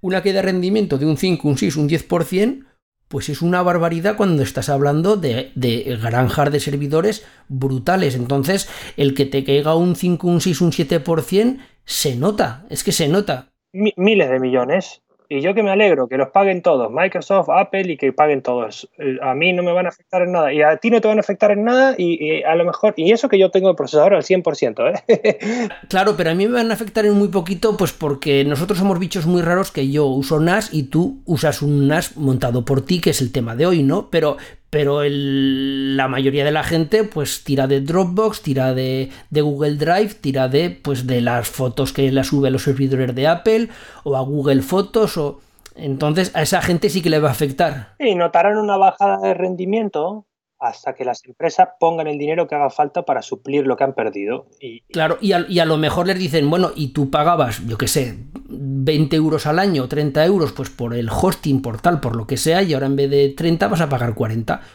Ah, claro, no se los pago. No, no se los pago. Eso es lo mismo que como, que, como ocurre aquí en, San Sebastián. En San Sebastián alquilar un, un, bar, o sea, un, local para poner un bar, en la parte vieja, por ejemplo, te puede costar 6, 7, 8 mil eh, euros, ¿no? Y eso significa que eh, te cobran eh, un café a 4 euros, porque claro, tienen que pagar el 8.000 euros de alquiler. Bueno, eh, yo me voy al otro lado donde me lo cobren 2, y si el dueño me dice, es que yo no te puedo cobrar 2 porque pago 8.000 de alquiler, pues te jodes tú y pagas, vete a un sitio donde pagues menos. No es mi problema que tú pagues 8.000 euros, y porque me quieras cobrar un café 4 euros. Yo me voy al sitio donde me cobran 2 porque a lo mejor el, tío es dueño y propietario del, local. Yo no tengo por qué pagar eh, el dinero eh, del alquiler del tío, pues a lo mejor le conviene poner un puticlub, va a sacar más dinero, ¿entiendes? Pero cobrarme cuatro euros el café va a ser que no. Sí, pero en este caso, como va a ser generalizado, porque claro, es que esto afecta a toda clase de procesadores, entonces van a afectar, se van a ver afectados pues eh, los servidores de Apple, los servidores de Google, los servidores de Amazon, los servidores de Facebook. Y pagamos los pringados de siempre, ¿no? Claro. Entonces, como se van a ver afectados todos, si dijeras, no, es un tipo de vulnerabilidad que afecta a un tipo de procesador, que coño, justo ese tipo de procesador son los que montan los de Amazon, los de Amazon Web Services, ¿vale? AWS. Pues bueno, pues dirías, pues estos van a tener que subir el precio a los suyos, pues porque su procesador está afectado y, y no le afecta a los de Azure, ¿vale? Pero como le afecta a todos, pues pues no le quedará más remedio que, ojo, vuelvo a repetir, si no se soluciona de otra manera, pues que subir el precio a todos, pues porque tendrán que aumentar ese 5, ese 10%, ese 20% la, la capacidad de procesamiento de sus granjas y, eso vale una pasta. Joder, y encima justo ahora están por salir los Ryzen 2, que, que lo tocaremos ahora también porque lo tengo aquí apuntado. Pero ya deben estar jodidos ya. Claro, pero QNAP también monta ahora la serie X77, que es una pasada de NAS, que monta los Ryzen y también están afectados. Y te lo pongo de otra manera, eh, acaba de lanzar Apple el, iMac Pro, tiene un iMac Pro que vale 20.000 euros, el tope, tope, tope de gama, que tiene que tiene 18 núcleos y está afectado. Es que, es que cualquier hardware que te compres hoy está afectado, porque todos están afectados. Todos. Me da igual que te vayas al Carrefour a comprar un portátil de 300 euros a que te compres el iMac Pro de 15.000 que tiene Intel Xeon y tiene 18 núcleos. Me da igual, es que están afectados. Y de joder, me estoy comprando un bicho de 15.000 euros eh, que está afectado por ya una vulnerabilidad, pero te da igual porque te compres el que te compres, todos, el 100% de los equipos van a estar afectados. Sí, es bueno que lo hayas mencionado para que la gente sepa que, que el uso de la tecnología IOMMU pueda tener ciertos riesgos. Pero yo creo que a nivel usuario, eh, no sé si, si, en algún momento alguien va a llevar a explotar ese... Imaginemos, tú instalas eh, cualquier hipervisor, ¿no? ESXi, por ejemplo, y, y, sobre un procesador que tenga esto. ESXi se actualiza eh, por parches o a través de internet, con un DVD o lo que sea cómo alguien ataca el hipervisor de forma que le inyecte algún tipo de malware que haga uso de esta vulnerabilidad. Es súper jodido. Una cosa es, un sistema operativo. Un sistema operativo sí, porque la gente utiliza el sistema operativo para eh, acceder a, Safari, por ejemplo, no sé, o al explorador. Y ahí entra en un sitio que no tiene que entrar y se baja y se ejecuta y ese software eh, aumenta privilegios y, queda con privilegios elevados y al final termina usando eso. Pero en un hipervisor, eh, sobre todo de, clase 1, es prácticamente imposible que alguien ataque el hipervisor para inyectar un... Sobre todo si está configurado el firewall bien. Es que un hipervisor es algo muy sencillo, es que no es un, es un sistema operativo, pero como tal no es un sistema operativo. Entonces, claro, es lo que mencionas tú. Yo, yo tengo un Windows, ya sé Windows, pues le instalo, pues yo qué sé, el VirtualBox, pues por decir uno de, de tipo 2. Claro, si yo con ese Windows lo que hago es infectarme o, tengo una vulnerabilidad, pues porque me meto en páginas que no me tengo que meter, pues porque eh, descargo torrents y descargo archivos que luego abro de cualquier manera, pues bueno, de ahí sí que me pueden de alguna manera hacer estas lecturas de memoria y aunque yo tengo una máquina virtual que teóricamente las, las, máquinas virtuales están aisladas, lo que se llama isolated, están aisladas, ¿vale? Pero eh, a través de esta vulnerabilidad que ha salido, teóricamente se puede acceder a la memoria precisamente por lo que he dicho, por la MMU, ¿vale? A través de, las, de los direccionamientos virtuales de memoria. Entonces, eh, claro, es mucho más vulnerable el, el acceder a un equipo que tenga un sistema operativo como tal, sea Windows, Linux o Mac, que un hipervisor que realmente es, es casi como si estuvieras Claro. Casi como si tuvieras el sistema operativo instalado en, el hardware, como si solo que en vez de instalar solo un sistema operativo, pues puedes tener instalados 8 o 9 y correr los 8 o 9 a la vez.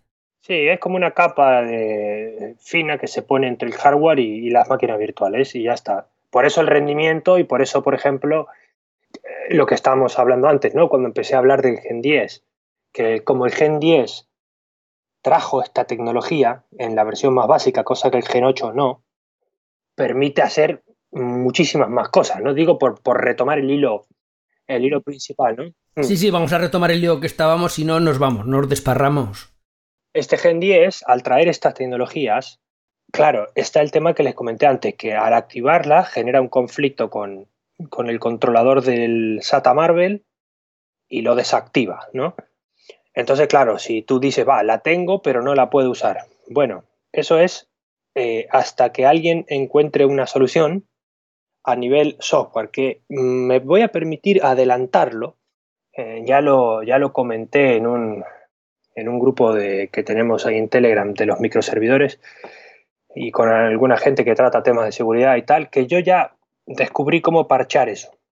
Lo que pasa es que no lo voy a poner, la información no la voy a poner pública porque estoy a la espera de unas conversaciones que tengo con Hewlett Packard porque ellos me propusieron ir a dar unas charlas sobre estos servidores cuando ellos montan, por ejemplo, algún evento comercial y tal, y creo que va a ser un dato importante a mi favor eh, no revelar cómo se hace porque no, en Internet no existe lo que yo acabo de descubrir.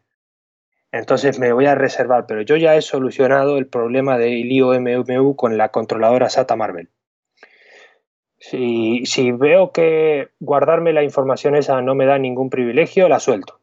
Pero, eh, ¿qué has hecho? ¿Desarrollar tu propio driver? No. Eh, yo descubrí cómo hacer para que IOMMU funcione diferente a lo esperado. Ah, vale, vale. Por eso, hasta ahí lo digo, hasta ahí lo. Sí, sí, sí, sí, sí, sí, hasta ahí puedo leer. Sí. Y veré si esa información me conviene guardarla o me conviene soltarla. Y, y tiene, tiene que ver justamente con esto que estábamos hablando de las DMA. Pero, es decir, el ordenador que yo tengo, que es el Gen 10 básico, yo ya puedo hacer PCI pass-through con IOMMU activado sin perder los discos duros de la controladora Marvel.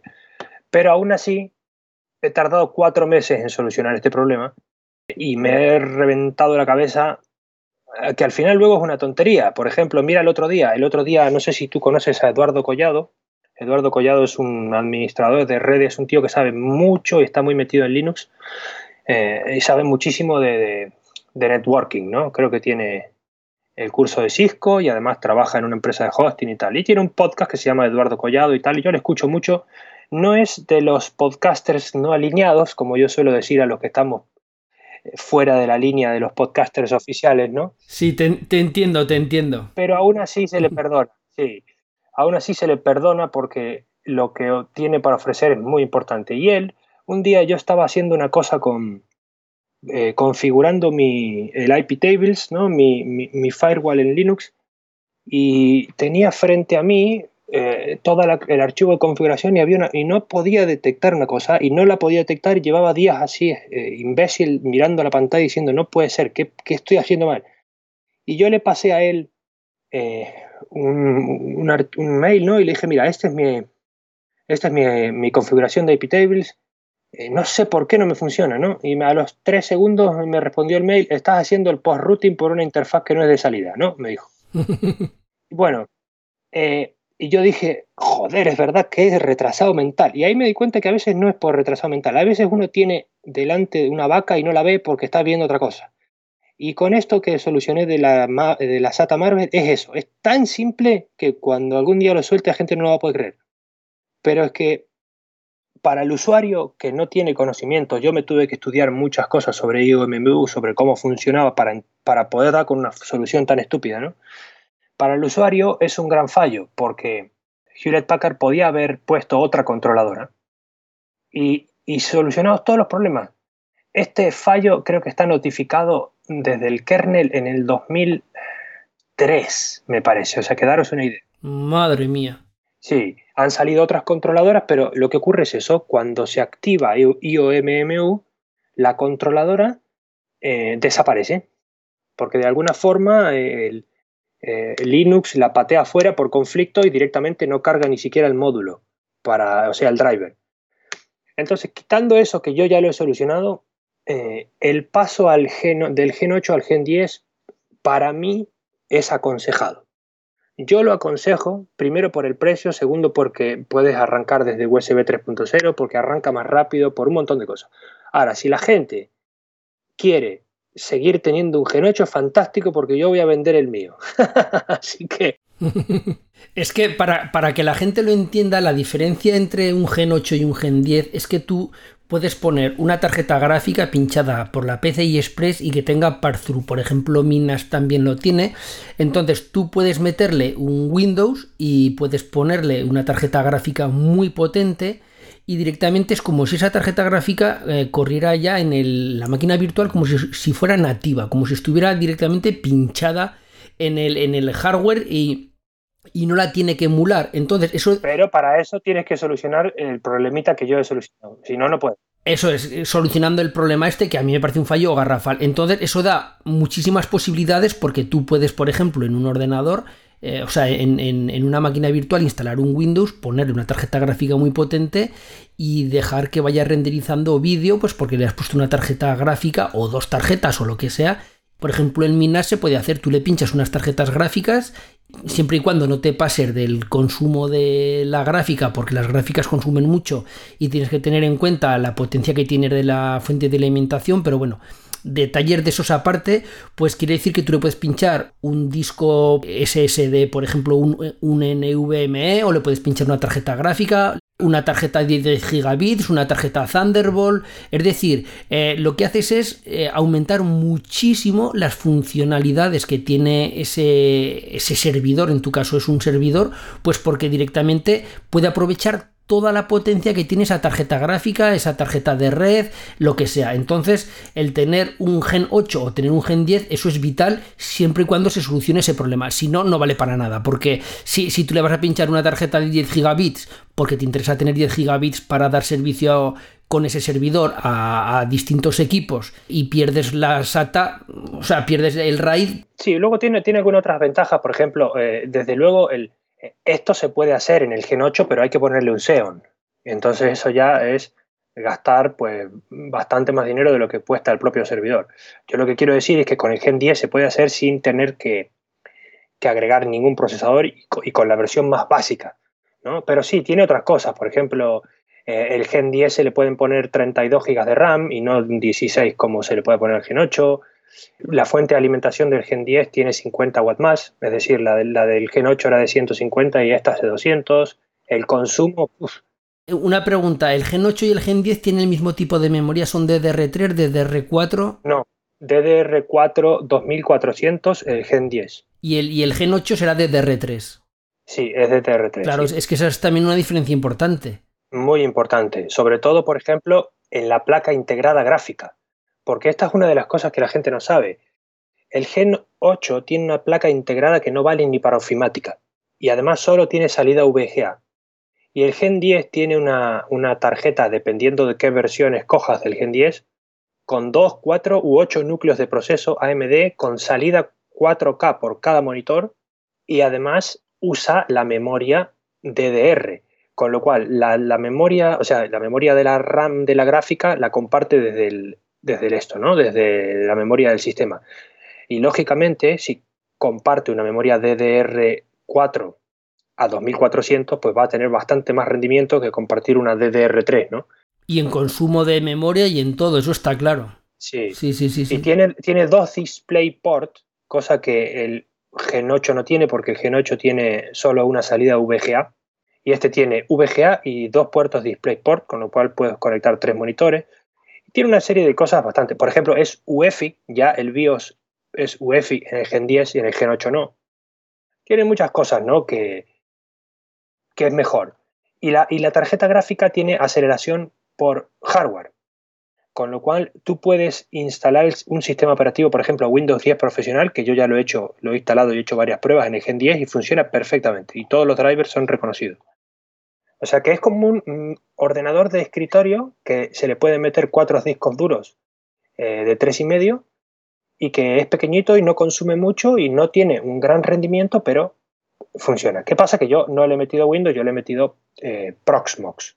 Que Proxmox es un sistema de virtualización, pero no es eh, de tipo 1, no es un hipervisor de tipo 1, porque Proxmox es un, Debian eh, preparado por la gente de Proxmox, pero sin un montón de cosas instaladas. Pero si tú a ese Proxmox le instalas un entorno gráfico y algunas cosas, lo puedes utilizar perfectamente como si fuera Debian. La diferencia es que Proxmox utiliza el kernel de Ubuntu, pero es exactamente igual. Lo que quiero decir es que no es como ESXi, no es un hipervisor de tipo 1, es un sistema operativo reacomodado. Sí, es como VirtualBox para entendernos. Eso es, es como VirtualBox, pero con un montón de funciones mucho y además, claro, funcionando sobre Linux y, con la estabilidad que eso, que eso te da, ¿no? Por eso cuando yo pasé del Gen 8 al Gen 10, yo instalé Debian. Lo primero que hice fue instalar Debian. Y según terminé la instalación de Debian 9 me y reinició el ordenador, me quedé sin monitor. Y eso es porque si a alguien le pasa, yo tardé un tiempo en descubrirlo, tenéis que instalar el paquete, el de los drivers, el de Linux Firmware o Linux Firmware Free o tal, porque si no instaláis ese paquete, no vais a poder ver nada en el monitor porque la gráfica es muy moderna y, no va a detectar por dónde está sacando el vídeo, aunque el sistema arranque, porque tú te puedes conectar a través de SSH y todo. Entonces, aprovecho para hacer este inciso de 30 segundos. Si alguien quiere instalar Debian en el Gen 10 directo y no Proxmox o cualquier otra cosa, que cuando instale, active, es decir, instalando sin entorno gráfico, ¿no? Que active la instalación del servidor SSH para luego, cuando se reinicie el ordenador y se quede sin monitor, se conecte a través de SSH, instale Linux Firmware Free, reinicie y ya todo le funcione automáticamente. ¿no? Pero yo no instalé Debian, lo hice para probar. Yo me quedé con Proxmox. Proxmox es un hipervisor, un sistema operativo con un hipervisor integrado, eh, es de tipo 2, porque hay un sistema operativo completo antes, que te permite virtualizar de una manera alucinante. O sea, yo cuando me comentó la existencia de esto eh, Sordor en la Euskal, eh, bueno, Sordor y Sarker son dos administradores de redes. Sordor eh, vive en Tokio y, y, creo que está en Madrid. Y bueno, vinieron para, para aquí, para, para Bilbao. Y estuvimos en la Euskal y ellos me comentaron que si yo quería meterme en el mundo de la virtualización y conocía bien cómo funcionaba el, sistema de Debian, eh, me aconsejaban instalar Proxmox. Y fue un sin vivir desde entonces, porque yo le puteo todas las veces que puedo a Sordor por meterme en este mundo, porque eh, es, una, es, espectacular lo que se puede hacer con Proxmox, que lo voy a contar ahora, pero es que es alucinante. Ah, eh, es un sistema operativo, ¿no? Tú lo instalas y luego te permite administrar mediante un navegador de otro ordenador ese servidor. Te conectas, puedes eh, usar VNC para administrar pantallas, más o menos como están acostumbrados a hacer en los NAS, ¿no? Lo que pasa es que lo, que lo bueno que tiene Proxmox es que uno, mm, antes me habías dicho, ¿no? Hay gente que se compra el Gen 8 e instala FreeNAS o instala Synology o instala cualquier otra cosa, ¿no? Sí, pero yo por la experiencia que tengo de la gente que me escribe, muchísimos, muchísimos utilizan Prosmox. Es que es lo mejor. Es que, a ver, una cosa que tengo que aclarar es que, a ver, eh, Nipegun no es un usuario base, no es un usuario cualquiera. El, eh, bueno, ya lo estáis escuchando, los conocimientos que tiene son muy elevados y, sabe mucho.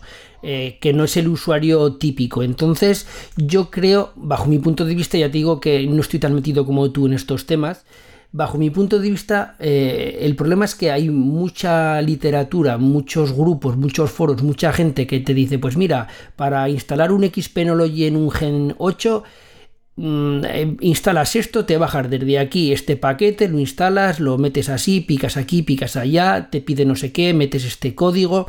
Es decir, eh, para tontos que digo yo, tú sin saber nada, nada, nada de informática, tú vas siguiendo el manual, vas haciendo todos los pasos y ya lo tienes funcionando. ¿Qué ocurre con el Gen 10? Que es mucho más nuevo, hay mucha menos librería sobre ese sistema, sobre el Gen 10, por lo cual ahora una persona se compra un Gen 10, dice, pues venga, eh, me voy a instalar Xpenology, pues porque yo quiero Xpenology. Si no hay tanta literatura por internet y aquí dónde está el manual para que me diga primero haz esto, luego esto, luego esto y luego esto. Tienes que ser tu propio hámster. Claro, pero el hámster puede ser tú. Es decir, tú dices, no, es que yo he instalado un Debian y, ya previamente he dejado el SSH activado porque la salida VGA no me funcionaba. Porque, pero eso le pasa a un usuario normal. De repente se queda ciego, por decirlo de alguna manera, y ahora cómo accedo al, al servidor. Es que en la pantalla no me sale nada, cómo accedo, por el teclado no puedo acceder, no puedo acceder de ninguna manera. Entonces se cansa y dice, esto es una mierda, porque yo de la otra manera cogía, le metí una tarjeta SD, le hacía esto, seguía el, la guía de pasos que está por 20.000 sitios para instalar Xpenology, FreeNAS, yo por la experiencia que tengo, muchísima gente le mete eh, Xpenology al Gen 8 pero claro, el, Gen 10 tiene unas cosas que eh, no tiene el Gen 8, aparte del pass y todo esto, es que claro, por ejemplo, en tema de, vídeo, en tema de Plex o de cualquier otro sistema de, vídeo, de servidor de vídeo, pues claro, es que el Gen 10 está a años luz del Gen 8, pues porque el Gen 8, quitado que le cambies el procesador, pues lo que dices tú es que no tiene una GPU, es que tiene una salida de vídeo que es una VGA, que es para poner un monitor de control, es que está años luz, pero siempre y cuando, claro, tengas unos conocimientos para ser tú el primero. A lo mejor dentro de un año ya el Gen 10 ya lleva un tiempo en el mercado y ya hay manuales bien hechos de cómo instalar un FreeNAR, de cómo instalar un Xpenology, cómo instalar un Debian, cómo instalar, ¿sabes? Pero el que sabe mucho le da igual. El que sabe mucho, el que es como tú, eh, yo te doy una batidora y te digo, métele Linux a esta batidora. Y tú le vas a meter Linux a una batidora o una cafetera. Pero hay gente que necesita que se lo den todo masticado, que es normal, el que no sabe. Bueno, pero yo llegué al punto en el que estoy empezando como empezaron ellos. Es decir, un día sigues un tutorial cualquiera de, de una página que te dice cómo instalar un sistema en un ordenador y el tutorial no te funciona a la perfección porque a lo mejor uno de los pasos no te sale bien, ¿no? Entonces tú ya empiezas a investigar y ahí descubres otra ramificación de conocimientos que luego te lleva a otra y luego te, y al final terminas sabiendo. Es que no, yo lo que una de las razones por la que vine al podcast de Nacero en la vez anterior y vengo a este, además que es curioso, ¿no? Porque es, eh, vengo de invitado a un podcast sobre NAS donde aconsejo no comprar un NAS, compraros un servidor casero, ¿no? Que, además, si te acuerdas, empezó todo por ahí me dijiste, quiero ir a tu podcast a decir que la gente no se compre un NAR. Dije, joder, pues cuando quieras ven.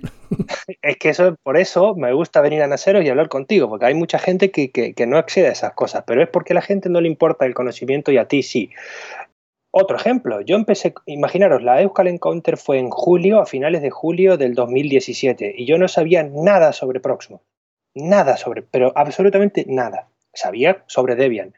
Hoy tengo eh, Proxmox instalado con un montón de máquinas virtuales con servicios de monitorización para mi gimnasio, incluido máquinas que usan kerberos.io para grabar las cámaras web. Tengo eh, un, balanceador de carga eh, que distribuye todo el tráfico a, las distintas máquinas virtuales según por dónde entra. Tengo, y eso fue un proceso de seis meses. O sea que yo lo que quiero decir es que tú puedes tener un NAS en tu casa ¿no? Ahora mismo, si alguien me quiere regalar un NAS con un Xeon, yo se lo acepto, pero gustosamente. Yo también, ¿eh? Por eso. Ahora, eh, mientras yo voy haciendo otras cosas, ¿no? Y voy aprendiendo. Y es lo que tiene, cuando uno empieza a trastear, lógicamente desaconsejo que uno trastee con las cosas que usa para trabajar o con las cosas que usa para, por necesidad. Pero tampoco estoy muy seguro de desaconsejarlo, porque es que cuando uno trastea con, con ese tipo de cosas, eh, o las repara rápido y las arregla rápido, o, o, se arma una muy gorda, ¿entiendes? O sea que te esfuerzas también a aprender. Y es una de las cosas que la gente, por eso yo cuando escucho a gente en ciertos podcasts decir, eh, la Raspberry es una pérdida de tiempo, Linux no sirve para nada, yo directamente no es que piense que son pobres idiotas, yo creo que me dan lástima, porque si vieran las cosas que yo he hecho con una Raspberry hasta venderla, eh, no lo podrían creer. Ahí tenéis el podcast de YouGeek, que es un tío que... Ahora lo iba a decir, YouGeek hace infinidad de cosas con, una Raspberry Pi. Por eso, y, yo emprendí, aprendí a usar la consola con la Raspberry. Es decir, no me quedaba otra.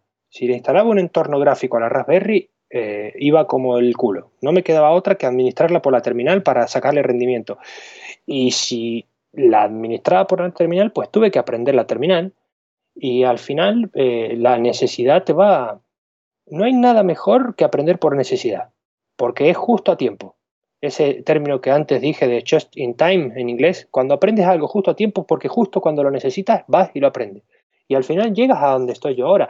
Y tampoco yo es que sea la hostia, pero sí me manejo en Proxmox. Por ejemplo, yo no me puedo comparar con Eduardo Collado, por ejemplo, que es un tío que en redes me aplasta, yo debo saber un 0,1%, ¿no? Pero es que nunca vas a llegar a saber un 0,2% ni un 0,3% si no te pones a hacer algo. Yo creo que estos servidores están a precio, a un precio interesante para poder disfrutar trasteando sin perder tanto dinero. Porque imagínate que un día, que es posible que pueda ocurrir, cojas un bate y le partas el bate al Gen 8 o al Gen 10 porque ya no lo aguanta más. A mí me pasaba eso cuando, cuando hacía Hackintosh. El Hackintosh es 10 veces más difícil que todo esto. Y hubo un momento, yo tiré un portátil por una ventana una vez. No podía, no podía, di que el portátil era relativamente barato, pero me quedé a gusto, ¿eh? Pero lo tiré por la ventana y bueno, y si te da la locura y, no puedes solucionar eh, lo que te pueda pasar con un Gen 10 y coges un bate y le partes un batazo, bueno, pues has perdido 200, 250 euros que tampoco te puedes permitir comprar otro, ¿no? Digamos.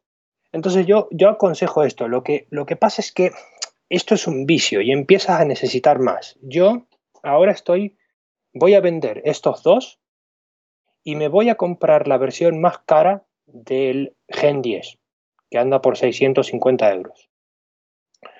Eh, venderé estos dos básicos y me compraré. Pero, eh, y lo que nos da paso al siguiente tema, estoy en conversaciones con Dell para que me dejen eh, un servidor para hacer una review y hacer todas estas pruebas, que es el PowerEdge T30. Claro, Dell no tiene, o porque todavía no lo ha diseñado por las necesidades del mercado, a lo mejor no quieren cubrir ese sector, algo pequeñito como puede ser los Gen 8 o Gen 10 de Hewlett Packard. Lo más parecido que tiene es el PowerEdge T30. Sí, es que, es, es que Dell sí que está muy, muy enfocado a cabinas y a grandes servidores. Entonces, Dell es, está en otro segmento, está en otra pelea y, Dell pues eh, es una de las marcas grandes, grandes en el sector de los servidores y los servidores Dell son muy, muy reputados, pero ya servidores de verdad con, muchos núcleos, con mucha RAM, con, con cabinas de discos. Sí, tienen este... Mira, yo voy a ver en Amazon ahora mismo cuánto está el T30, pero me parece que estamos hablando de un servidor pequeñito, no tan pequeñito como el Gen 8 o Gen 10, pero que tiene un Xeon. o sea que ya estamos hablando de una potencia, cuidado, ¿eh? un Xeon Quad Core. A ver, lo eh, está con un Xeon 1225 V5, un E3 1225 V5 está a 507 euros en Amazon. Y es un, un microservidor pequeñito, un poco más grande que el Gen 10, que trae dos, dos PCI Express de 16 para poner dos tarjetas gráficas, incluso un PCI viejo de aquellos, de los de 32, de los blancos de aquella época, y algunas otras tecnologías, que la gente lo mire las características. Realmente parece una torre, lo estoy mirando yo ahora, parece, es, una eh, torre, parece un, ordenador de torre de toda vida de estos negros. De hecho, parece, eh, yo he gastado muchos ordenadores de sobremesa Dell y se parece a los, a los sobremesa de Dell. Eso es, solo que es un poco más pequeño que una torre habitual que te puedas encontrar en una casa. Yo lo vi, lo vi porque lo tenía un, un chico que yo conozco y me pareció así. Es como, es como poner un Gen 8 arriba de un Gen 10, más o menos, para que os deis una idea del tamaño, ¿no? Pero estamos hablando de un Xeon, estamos hablando de, posibilidad de meter 64 GB de RAM y un montón de cosas, ¿no? Pero todavía no compré. Yo esperad que, que Dell me lo ceda porque eh, Hewlett Packard así lo hizo, me cedió el esto, me lo dejaron, ya es mío, hice un buen análisis y lo estoy analizando todo el tiempo, ¿no? Esperad que yo analice el T30 y luego ya en su momento podremos incluso grabar otro podcast donde yo os cuente las ventajas y las desventajas, pero ¿Sabéis por qué me quiero pasar a Intel? Porque lo que voy a decir ahora probablemente la gente, claro, ahora eh, están todos con esto del tema del dispositivo único y tal, probablemente algunos se van a tirar de los pelos, pero voy a vender el MacBook Pro y voy a tener una máquina virtualizada dentro de Proxmox con High Sierra y me voy a deshacer, o sea, voy a tener absolutamente todas mis máquinas virtualizadas, incluida las de Apple. ¿Por qué? Porque estuve haciendo pruebas en otra máquina y ya estoy en condiciones de instalar High Sierra en una máquina virtual Hackintosh dentro de Proxmox. Pero necesito un procesador Intel. Todavía no he podido hacerlo con AMD. Entonces, mi objetivo es deshacerme del MacBook Pro y tener mi sistema OS X virtualizado de forma que pueda acceder desde cualquier parte del mundo eh, a, mi, a mi Mac Hackintosh virtualizado dentro de Proxmox. Sí, precisamente eh, cuando salga este podcast eh, ya habrá salido anteriormente otro que grabé con, con, Alex Barredo y hablando, bueno, con Alex Barredo de Mixio hablamos de muchas cosas y uno era el tema de, del famoso post-PC, la era post-PC y, Alex dice, y también Decar en, un podcast que ha sacado precisamente hoy, hoy es domingo, y hoy ha sacado Decar un, podcast hablando de eh, tener como sistema principal un ordenador virtualizado y luego utilizar un iPad como si fuera el controlador o la consola para acceder a él. Es decir, tú te manejas todo con un iPad o con un tablet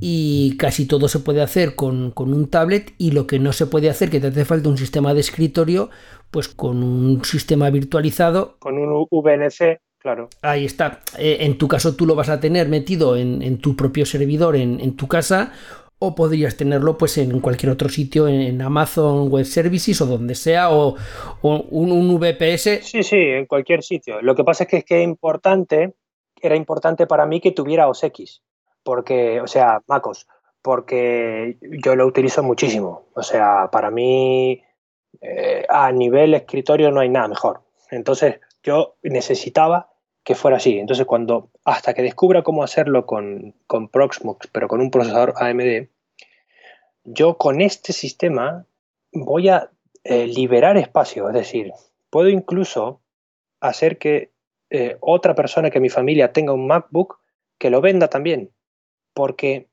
eh, va a poder tener otra máquina virtual suya dentro del propio servidor. Y con respecto, por eso digo que yo, claro, como no estoy grabando Hack for Geeks, eh, no, lo he comentado en ningún sitio, ¿no? Pero mucha gente está hablando de dispositivos únicos y hacer esto que estoy pensando yo, es decir, incluso con el Hackintosh dentro y todas las máquinas virtuales que yo requiera.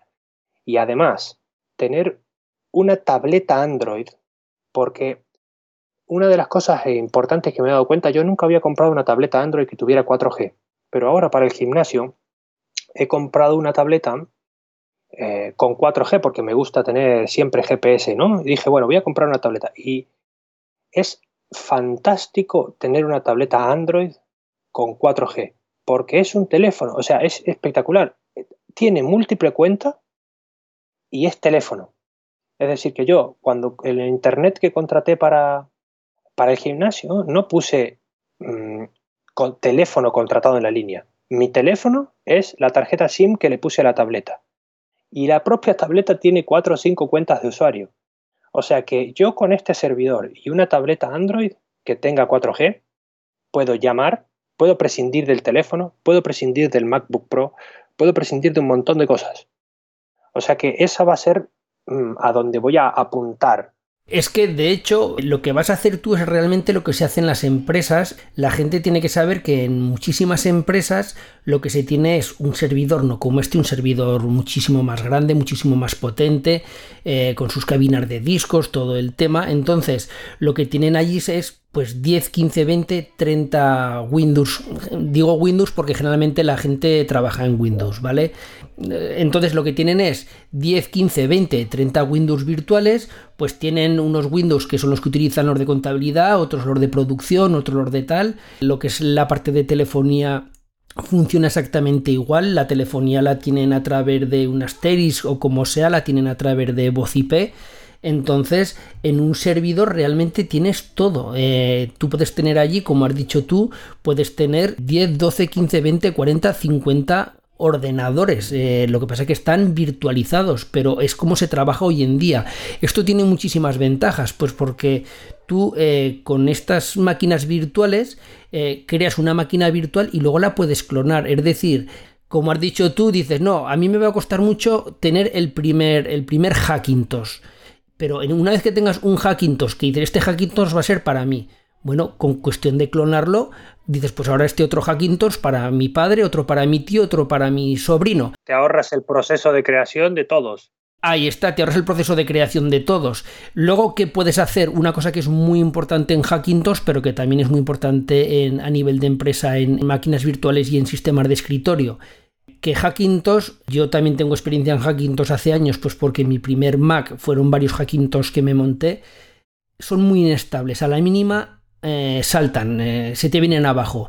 Entonces, tú qué puedes hacer es un snapshot, una copia de, ese, de esa máquina virtual, porque vas a actualizar cualquier cosa y si eso peta lo restauras y ya lo tienes. Es decir, es muy cómodo. Sin embargo, en un hardware físico, cuando tenías un panic kernel que te petaba el sistema, bueno, eh, la, de Dios, tú te habrá pasado como a mí, horas y horas hasta recuperar un, Mac.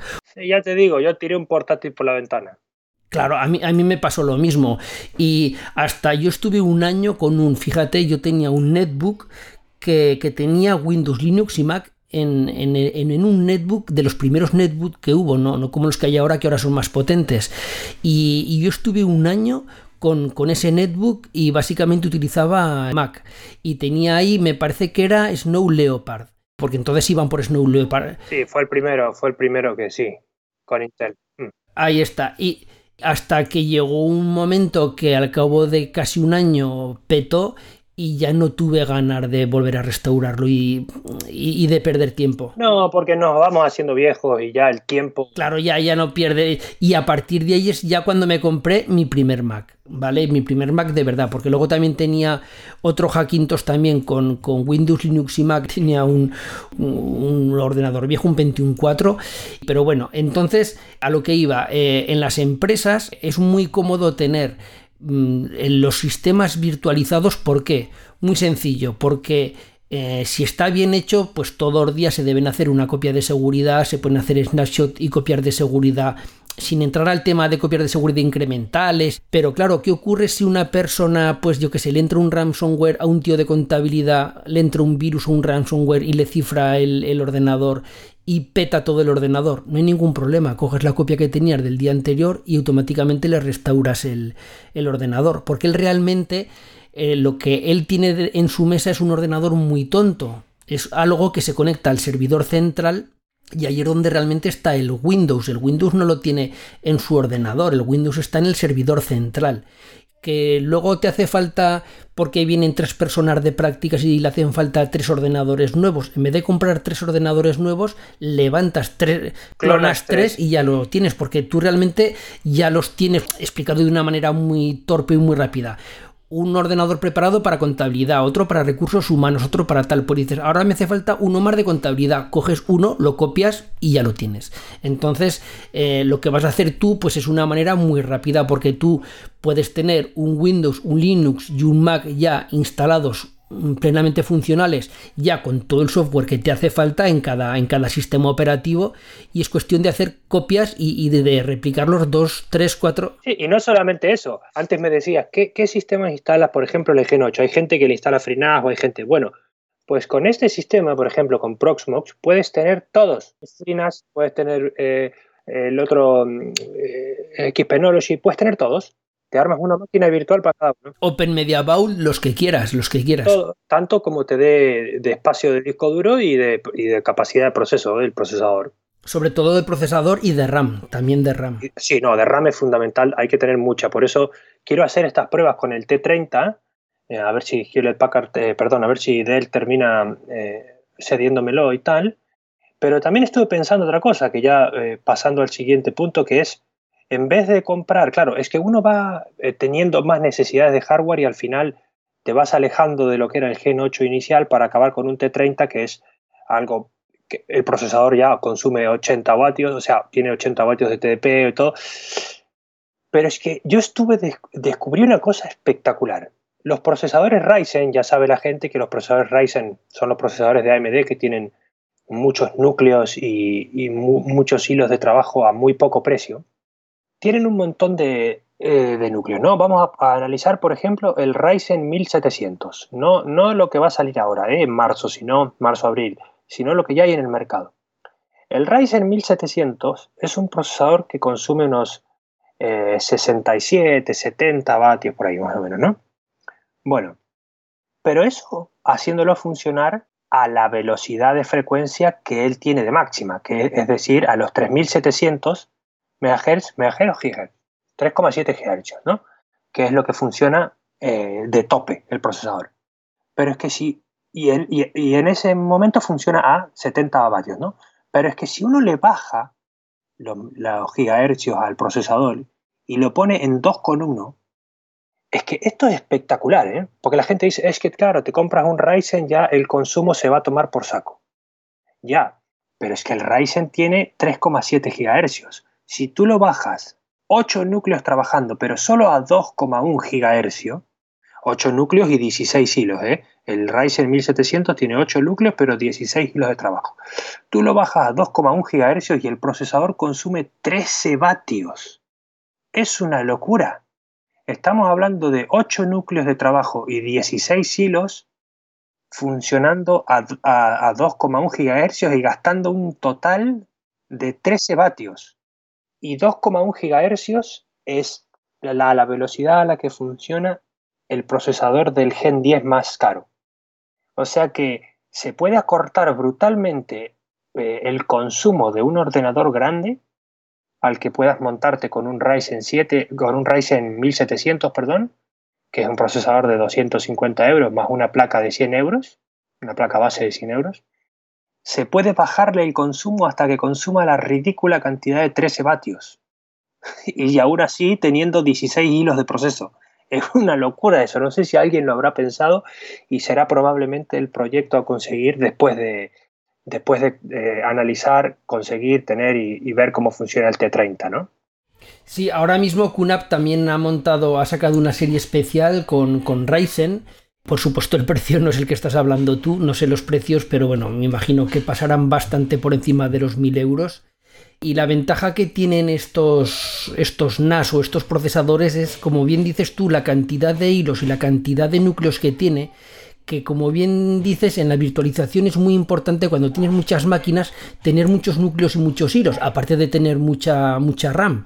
Entonces, claro, si tú tienes 16 hilos, podrías tener 16 máquinas con un procesador solo para, para cada máquina. Entonces, no es lo mismo tener eh, dos núcleos y seis máquinas virtuales que tienen que compartir el núcleo con todo lo que conlleva de que cada núcleo se tiene que repartir la carga ahora para una máquina virtual, ahora para otra, ahora para otra, a tener eh, tantos núcleos que podrías tener pues eh, un núcleo para cada máquina virtual. O por ejemplo si tienes una máquina virtual muy pesada que consume muchos recursos hasta le doy cuatro núcleos hasta le doy dos hasta uno. Ya en función de las necesidades de cada máquina le asignas RAM o le asignas núcleos. Y claro eso da un juego tremendo. Lo voy, lo voy a probar después porque todavía primero quiero resolver eso y además para comprar esto por ejemplo para que la gente se dé una idea un Ryzen 7 7700, 280 euros. Una placa base bien um, para ese procesador, 100 euros. O sea que ya vamos por 380. Eh, y 32 gigas de RAM, otros 320 euros, ¿no? O sea que estaríamos hablando de unos 600, 700 euros solo en la placa base, la memoria RAM y el procesador.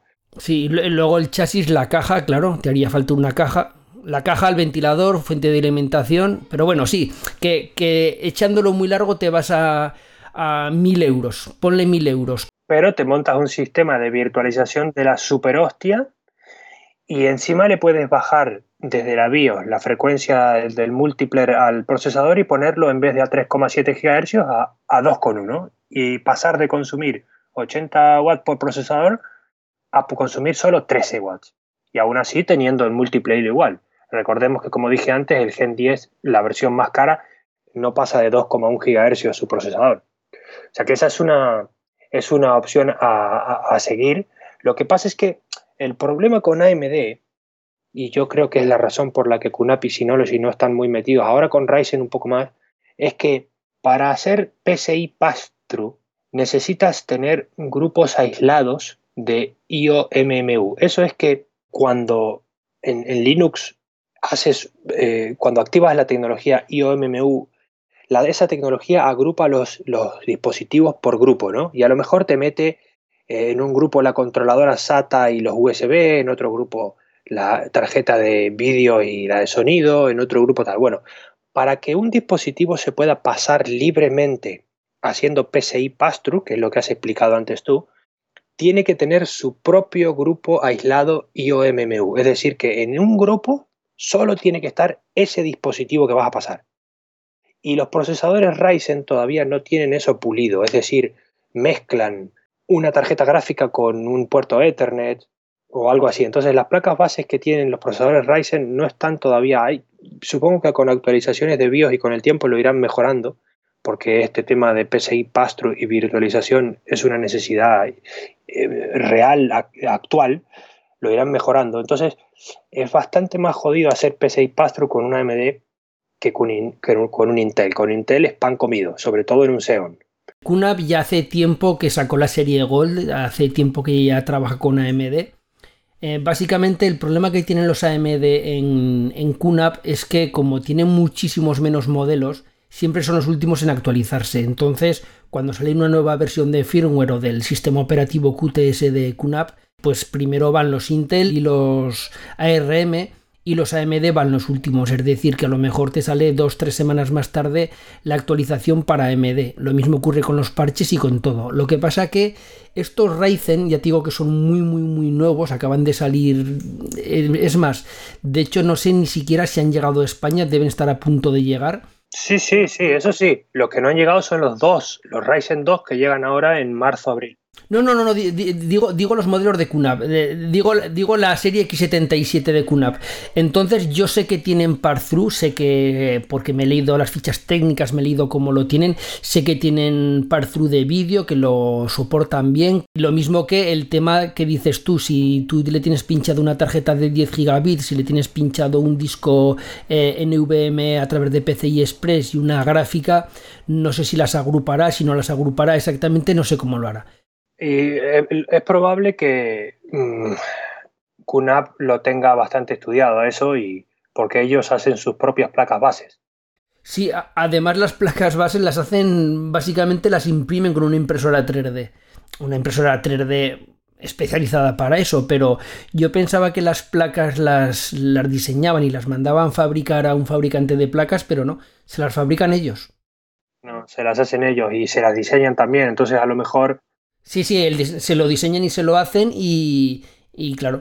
Pero sí, pero bueno, compartir un disco mm, es igual porque tú un dispositivo PCI se lo puedes pasar a una única máquina virtual, por lo menos hasta donde yo entiendo cómo funciona y hasta el presente que estamos grabando hoy. Eh, lo tienes que pasar sí o sí a una sola máquina virtual. Y de hecho, yo lo que hago, por ejemplo, cuando paso un, un dispositivo PCI a una máquina virtual es que en el host, es decir, en el sistema operativo donde está el hipervisor, eh, bloqueo el driver, es decir, le hago un, blacklist al módulo del kernel que controla eso, para que la gente entienda, si yo tengo una tarjeta Intel de cuatro puertos Ethernet y yo se la quiero pasar a una máquina virtual, a mí no me interesa que el anfitrión, el host, descubra que está conectada y la quiera cargar para empezar a usarla, ¿entiendes? Yo directamente el driver IGB, que es el que controla las placas Ethernet Intel, por ejemplo, se lo pongo como bloqueado al, anfitrión. Entonces él nunca, intenta cargar esa placa y lo que hace es pasar el direccionamiento a la máquina virtual y la máquina virtual sí, porque yo en la máquina virtual lógicamente no le bloqueo ese módulo del kernel.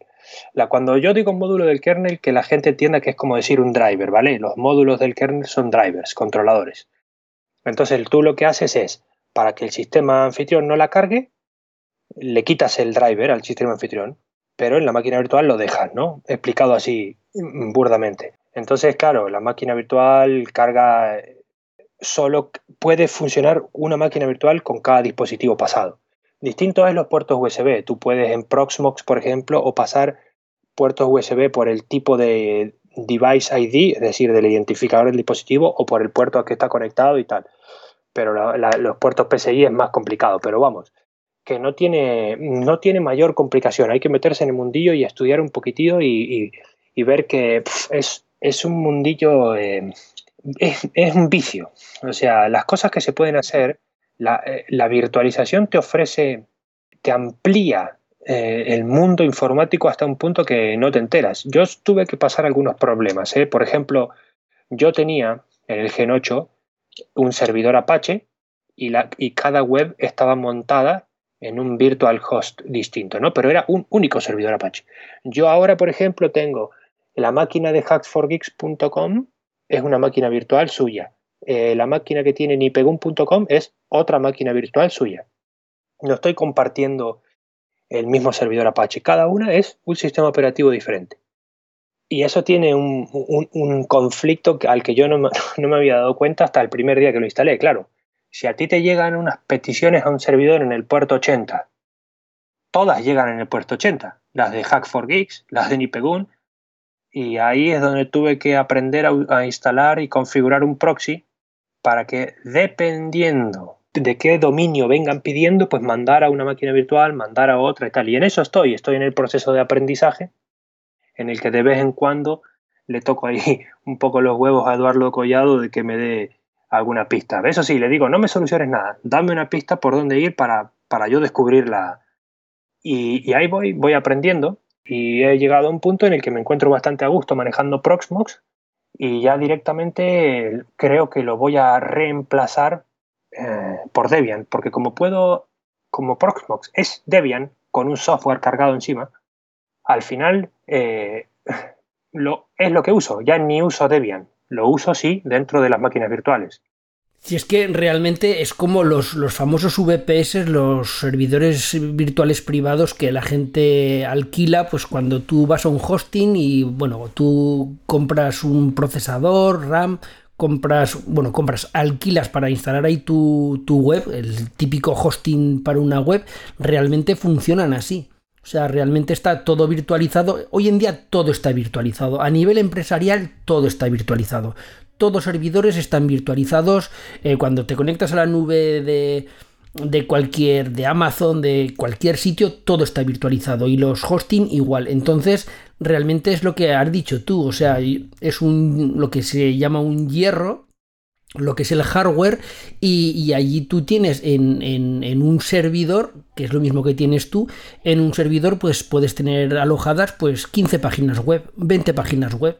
Y luego las, las webs grandes, las potentes, las que tienen mucho tráfico, realmente lo único que hacen es un balanceo de carga, que es lo que has comentado tú antes, que es yo aquí tengo pues 100.000 visitantes a, a mi web, y ahora de repente por lo que sea me sube el tráfico un 20%, pues por lo que sea, y lo único que hacen es pues arrancan más máquinas virtuales, lo único que hacen es darle pues más núcleos y más RAM y se traga pues ya todo el tráfico que haga falta, que baja el, el tráfico de la web, desconectan hasta el punto que por ejemplo en Amazon Web Services eh, muchas funcionan así conforme van activando o desactivando núcleos y RAM y servidores pues eh, los van activando y desactivando conforme las necesidades de, esa web o de ese servicio le va pidiendo. Es impresionante eso. Ahí está. Y, y, luego tú al final pues les pagas en función de lo que has consumido. Pues yo he tenido tanto tiempo, pues eh, tantos procesadores y tanta RAM y este ancho de banda. Entonces es tener algo que es, en vez de tenerlo en tu casa como lo tienes tú, tú tienes allí RAM y núcleos y capacidad de disco para aburrir y, vas alquilando conforme te va haciendo falta, conforme va demandando el servicio, pues por el tipo de peticiones y de tráfico que hay. Ya digo que no solo es para páginas web, es para infinidad de servicios en la nube. Pues mm, básicamente funciona como lo que has dicho tú, solo que en vez de ser un, un, Dell o un HP Gen 8, 10, lo que sea, pues es una nave industrial llena de servidores pero básicamente el concepto es exactamente lo mismo, a gran escala, pero el concepto es lo mismo, claro, con sus administradores de sistemas, claro, es gente que sabe mucho. Claro, yo me hago, yo me hago todas las funciones, claro. Claro, yo, yo soy mi propio administrador, mi propio encargado de seguridad, mi propio encargado. Claro, yo hasta donde llego, ¿no? Pero, pero yo creo que la gente se tiene que animar y por eso, por ejemplo, yo creo que la gente debería empezar, así como último tema que vamos a tocar ahora, bueno, en este pequeño guion mental que tengo yo, es el, el, la Odroid HC1. La gente sabe lo que es una Raspberry, la gente sabe lo que es una, una Odroid C2, por ejemplo, y tal, ¿no? Ahora, eh, Odroid, que las Odroid son, digamos, las Raspberry de los chicos de Hard Kernel, creo que son desde Corea del Sur, han sacado la HC1. La HC1 es una, mm, una, digamos, como si fuera una Raspberry cortada a la mitad. Es, es la mitad de una Raspberry conectada o preparada para conectarle un disco duro serie lata de los de pequeñitos, de los de portátil, ¿no? Y viene con la, con la cajita también, ¿no? Entonces uno coge un disco de portátil, se lo conecta a, a esta Raspberry deslizándolo, porque la cajita viene preparada para eso. Eh, y tiene, y creo que es un quad core compatible con Linux, tiene micro SD y tal.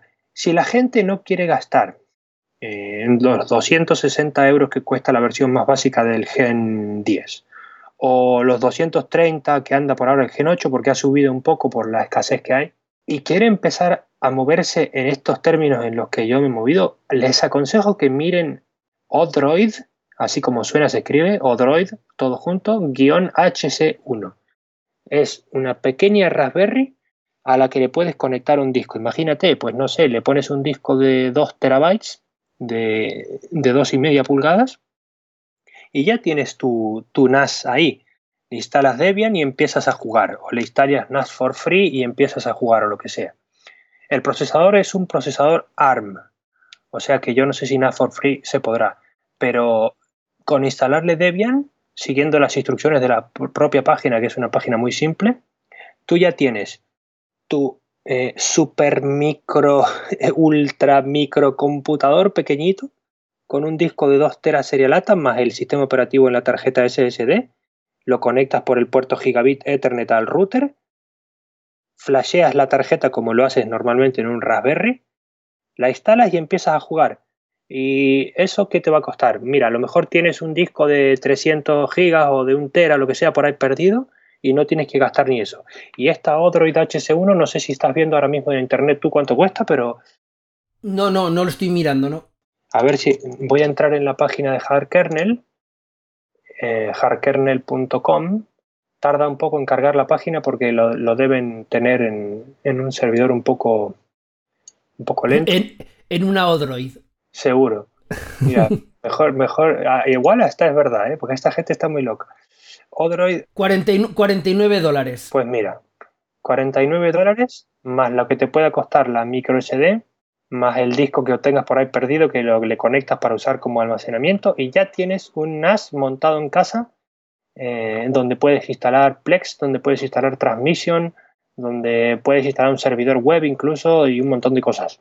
Sí, sí, de, de todos modos, a ver, es lo mismo que, por ejemplo, el, el podcast de Yuwik, eh, solo que él, en vez de utilizar esta, utiliza una Raspberry Pi, pero en realidad es lo mismo, o sea, es hacerte tú un NAS de muy muy poco precio, es decir, ni siquiera los 300 o 200 euros que mencionas tú, es hacerte un NAS pues por, por 50 euros. Eso sí, a ver, es un NAS realmente con una potencia muy escasa, no tiene nada que ver con... Pero eh, como se suele decir, o tienes dinero o tienes tiempo. Entonces, gente que quiera, yo por ejemplo, lo que hemos comentado antes, yo si alguien quiere jugar, si alguien quiere empezar, yo preferiría comprarme esta tarjeta que dices tú o una Raspberry Pi, que una Raspberry Pi la tienes de segunda mano. Sí, pero yo la desaconsejo por dos razones más, cosas. Primero, porque la Raspberry Pi tiene un giga de RAM y esta tiene, esta tiene dos. Segundo, porque eh, esta tiene un puerto gigabit y la Raspberry no es gigabit. Ese es un fallo que nunca he entendido, que eh, ahora en la Raspberry Pi 3 no entiendo por qué no, no le meten eh, gigabit. Es que no, no sé, eh, racanear algo. Yo por eso vendí mi Raspberry Pi 3 y me quedé con mi Odroid C2. No es esta de la que estamos hablando, es otra que, tiene eso. Y además esto tiene puerto serialata y el procesador, perdón, no era quad-core, es octa-core. Es octa-core, sí. Sí, pero yo, yo a lo que voy que... A ver, da igual, o sea, yo a lo que me refiero es que si alguien quiere aprender, por, por, muy poquito dinero para cacharrear, para aprender, porque realmente es un NAS y funciona exactamente igual que un NAS, va muchísimo más lento, va más pesado, pero aprendes mucho y yo en vez de coger un, un ordenador viejo que tengas en un cajón, que te va a ocupar mucho, que te va a meter mucho ruido y que va a tener un consumo eléctrico muy alto, pues yo en vez de montar un NAS ahí, pues chico, pues si hace falta te compras una Raspberry Pi eh, por, por 10 euros de segunda mano en internet y para empezar, para aprender, para cacharrear, para saber qué es eso, para tener tu nube privada, te vale. O sea, es que, es, que eh, yo muchas veces alucino las cosas que hace eh, con, una Raspberry Pi. Es que tiene montado todo, es que tiene suplex, tiene eh, su, nube privada con Nextcloud, tiene todo. O sea, es que tienes todo. Y, estás hablando de un hardware muy, muy, muy limitado. Sí, él, él es un poco también eh, mi perfil, ¿no? Es un, le encanta trastear y le encanta hacer cosas. Y sí que es cierto que a la gente eh, le gusta leer un tutorial en internet y hacer las cosas eh, siguiendo un tutorial ya organizadas, ¿no? Y no perder el tiempo. Bueno, pues yo les lanzo ahora esto. Eh, enviadme una de estas maquinillas y yo os preparo los tutoriales en Hack for y ya está. Sí, sí. Y, dejadme perder el tiempo a mí, que es lo que me gusta, y vosotros eh, tenéis las soluciones. Vosotros enviadme una de estas para jugar, lógicamente no os la pienso devolver. Y, y, yo os preparo los que haga falta. Ya verás que es súper fácil tener una, una, un NAS con muy poco dinero en casa. Que se junten dos o tres y me envíen una. Y yo os preparo los tutoriales que vais a flipar. Sí, sí, sí, sí. No, la verdad es que tiene muy buena pinta porque dentro de la misma caja vaya el disco SSD o el disco de dos y medio, el que quieras, o, mecánico o SSD, y, y, queda todo muy pequeñito, queda muy compacto es verdad que es más potente que la Raspberry Pi. El tema está, yo la ventaja que le veo a la Raspberry Pi, eh, sobre todo, sea para un NAS o sea para lo que sea, yo la gran ventaja que le veo es la gran comunidad aquí detrás y ah, como hemos dicho antes, la cantidad, de, la cantidad de tutoriales y la cantidad de información que hay es brutal, eh, porque realmente eh, hay mini ordenadores o tarjetas de estas que son muchísimo mejores que la Raspberry Pi. Una Banana Pi es mucho más potente hay muchísimas tarjetas en el mercado, muchísimas, pero la, gran ventaja que tiene para mí es eso, que quieras hacer lo que quieras hacer con una Raspberry Pi, lo mismo que con Arduino, que también hay muchísima documentación. Arduino es otra cosa, Arduino es una controladora, es otra cosa distinta.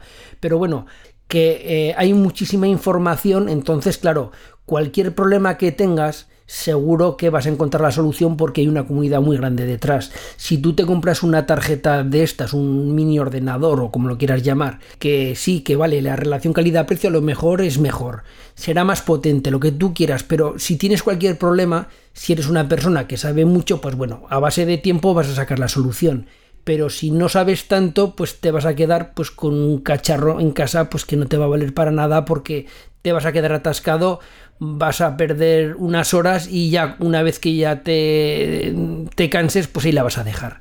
Sí, pero que tampoco has pagado muy caro como para permitírtelo.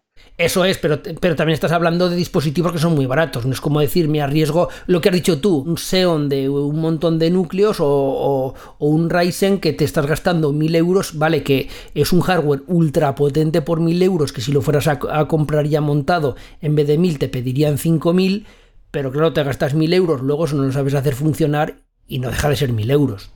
claro, lógico.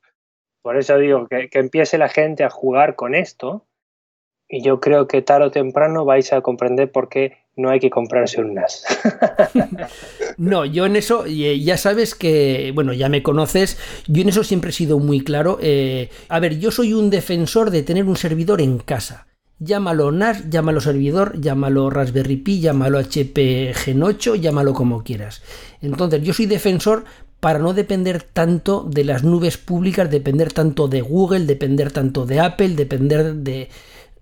yo eso es a lo que voy. Luego, siempre he dicho lo mismo, la ventaja que tiene un NAS como tal, sea un QNAP, un Synology, un CQ, sea la marca que sea, es que compras hardware y software y tú te despreocupas. Es siguiente, siguiente, siguiente, ya lo tienes instalado, tienes un sistema operativo, ellos van sacando sus actualizaciones, van sacando sus parches de seguridad, van sacando todo. Entonces, ¿Quieres instalar Plex? Mira, le das al botoncito que sale el simbolito de Plex y lo instalas. Ahora quieres instalar cualquier cosa, pues le das y lo tienes. Eh, ya tienen sus DDNS propios, tienen todo. Entonces, ¿qué ocurre? Pues que ese hardware, si tú lo analizas, dices, no, es que este hardware vale 100 euros y me están cobrando 250. Claro, porque están cobrando hardware y software. software y servicios y un montón de cosas, ¿no? Cuidado que yo, que yo nunca estoy en contra de eso, ¿eh? Es simplemente que que si yo hubiera comprado un NAS, eh, no habría aprendido nada de todo lo que sé. Ah, no, no, no, por supuesto, por supuesto. E, entonces, pues eso, la cosa está que tú tienes dos opciones. Decir, mira, yo no tengo conocimientos, o no tengo tiempo, o no, pues yo me compro un NAS, vale, que estoy pagando más dinero, pero mira, yo compro un Synology, compro la marca que sea, lo compro, mm, me la traen a casa, lo saco de la caja, lo enchufo a internet y en 20 minutos tengo corriendo ya un sistema operativo y ya tengo todo montado. Y lo que dices tú es igualmente válido, es muchísimo más barato, pero lo que te ahorras de dinero, pues lo pagas en tiempo, pero pagarlo hasta cierto punto porque también aprendes. Y luego pues hay gente pues que empieza por un sistema por un NAS y acaba en algo parecido a lo tuyo y al revés. Yo conozco gente que son administradores de sistemas y que en casa tienen un NAS. Y son gente que tiene unos conocimientos altísimos, pero claro, está todo el día trabajando entre medio de servidores, tirando de terminal, de pantallas negras, haciendo lo que dices tú. Y chico, cuando llega a casa, no es que no tenga conocimientos, le sobran, pero lo que quiere es que hay una nueva actualización de QTS, sacas el móvil y dices actualizar, él descarga el QTS de QNAP o el DSM de Synology y ya está. Que bastante me tocará mañana volver a meter todos los parches de seguridad en todos los servidores de la empresa y tener que parchear todo. Entonces, no, y lo, lo entiendo perfectamente. ¿eh? Yo, por ejemplo, no soy un administrador de sistemas, soy instructor de artes marciales. Entonces yo no me agobio eh, con tener que trabajar en mi trabajo 8, 9, 10 horas al día metiendo comando en la terminal. Otra cosa es que acabe haciéndolo yo por gusto, tal vez no 8, 9 o 10, pero a lo mejor sí 4 o 5 al día. Pero claro, yo corto eh, mi contacto con la terminal cuando a mí me sale de ahí. El administrador del sistema tiene que seguir durante las 8, 9 o 10 horas en contacto con la terminal, de forma que cuando llega a casa lo último que quiere ver es un teclado. Ya digo, o sea, un NAS como tal o un servidor montado por ti, sea de la potencia que sea, ¿cuál es mejor? No, ninguno de los dos. Ya depende cada cual de lo que quiera.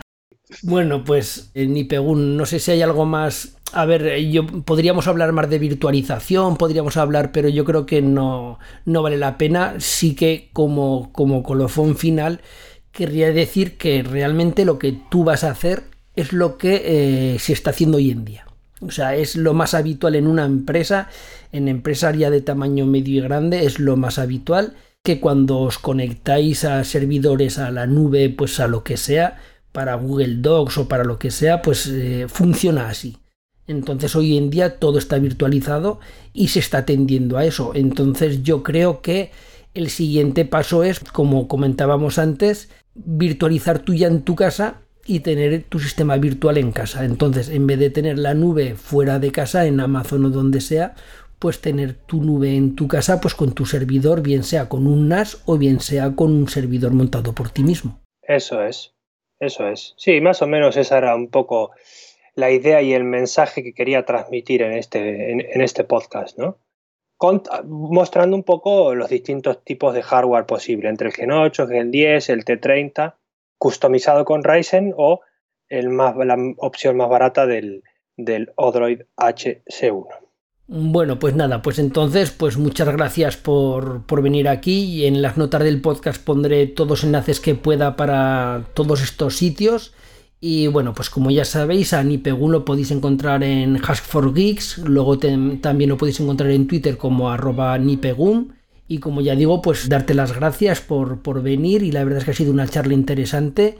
Yo creo que, que ha quedado claro lo que queríamos exponer. Ha habido algún momento que ha sido un poco más técnica la charla, pero bueno, yo creo que la idea general pues se ha entendido. Sí, nos hemos mantenido, bueno, nos hemos, siempre conseguimos no ser demasiado técnicos y yo creo que la gente, el mensaje le llega. Si hay algo que veis que necesitáis más información o, veis que no habéis entendido, siempre podéis preguntar por Twitter y, os pasaremos la información si procede.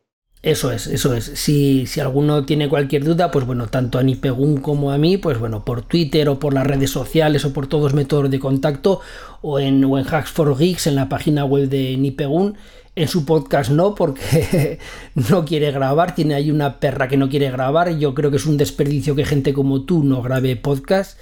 Eh, porque gente que sabe tanto pues tiene que compartirlo, pero bueno, yo por lo menos intentaré que una vez cada cuatro o cinco meses o cada tres meses cuando sea te pases por aquí pues para hablar de, de lo que sea, realmente de lo que sea y... Sí, yo encantado, aquí me siento como en casa y hablaremos pues de tecnología, que es lo que nos gusta, somos bastante frikis y bueno, pues siempre tenemos cosas que, tratar y siempre van saliendo nuevas cosas que, que, la tecnología no para de cambiar, siempre va evolucionando y bueno, pues siempre hay temas interesantes. Eso es. Bueno, pues entonces esto ha sido todo. Básicamente quiero volver a darle las gracias a Nipegun por prestarse a grabar este podcast. La verdad es que yo creo que ha sido un podcast muy interesante.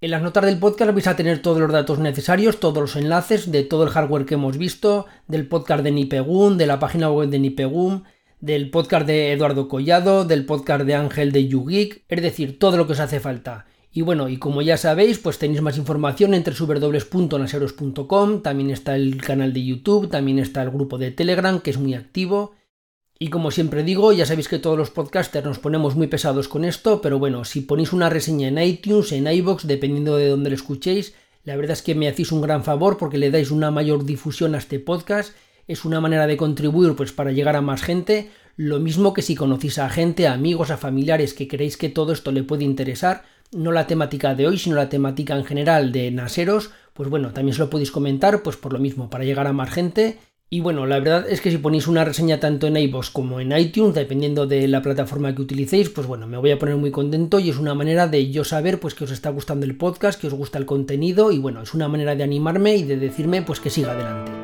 Esto ha sido todo, nos seguimos en la próxima, un saludo y adiós.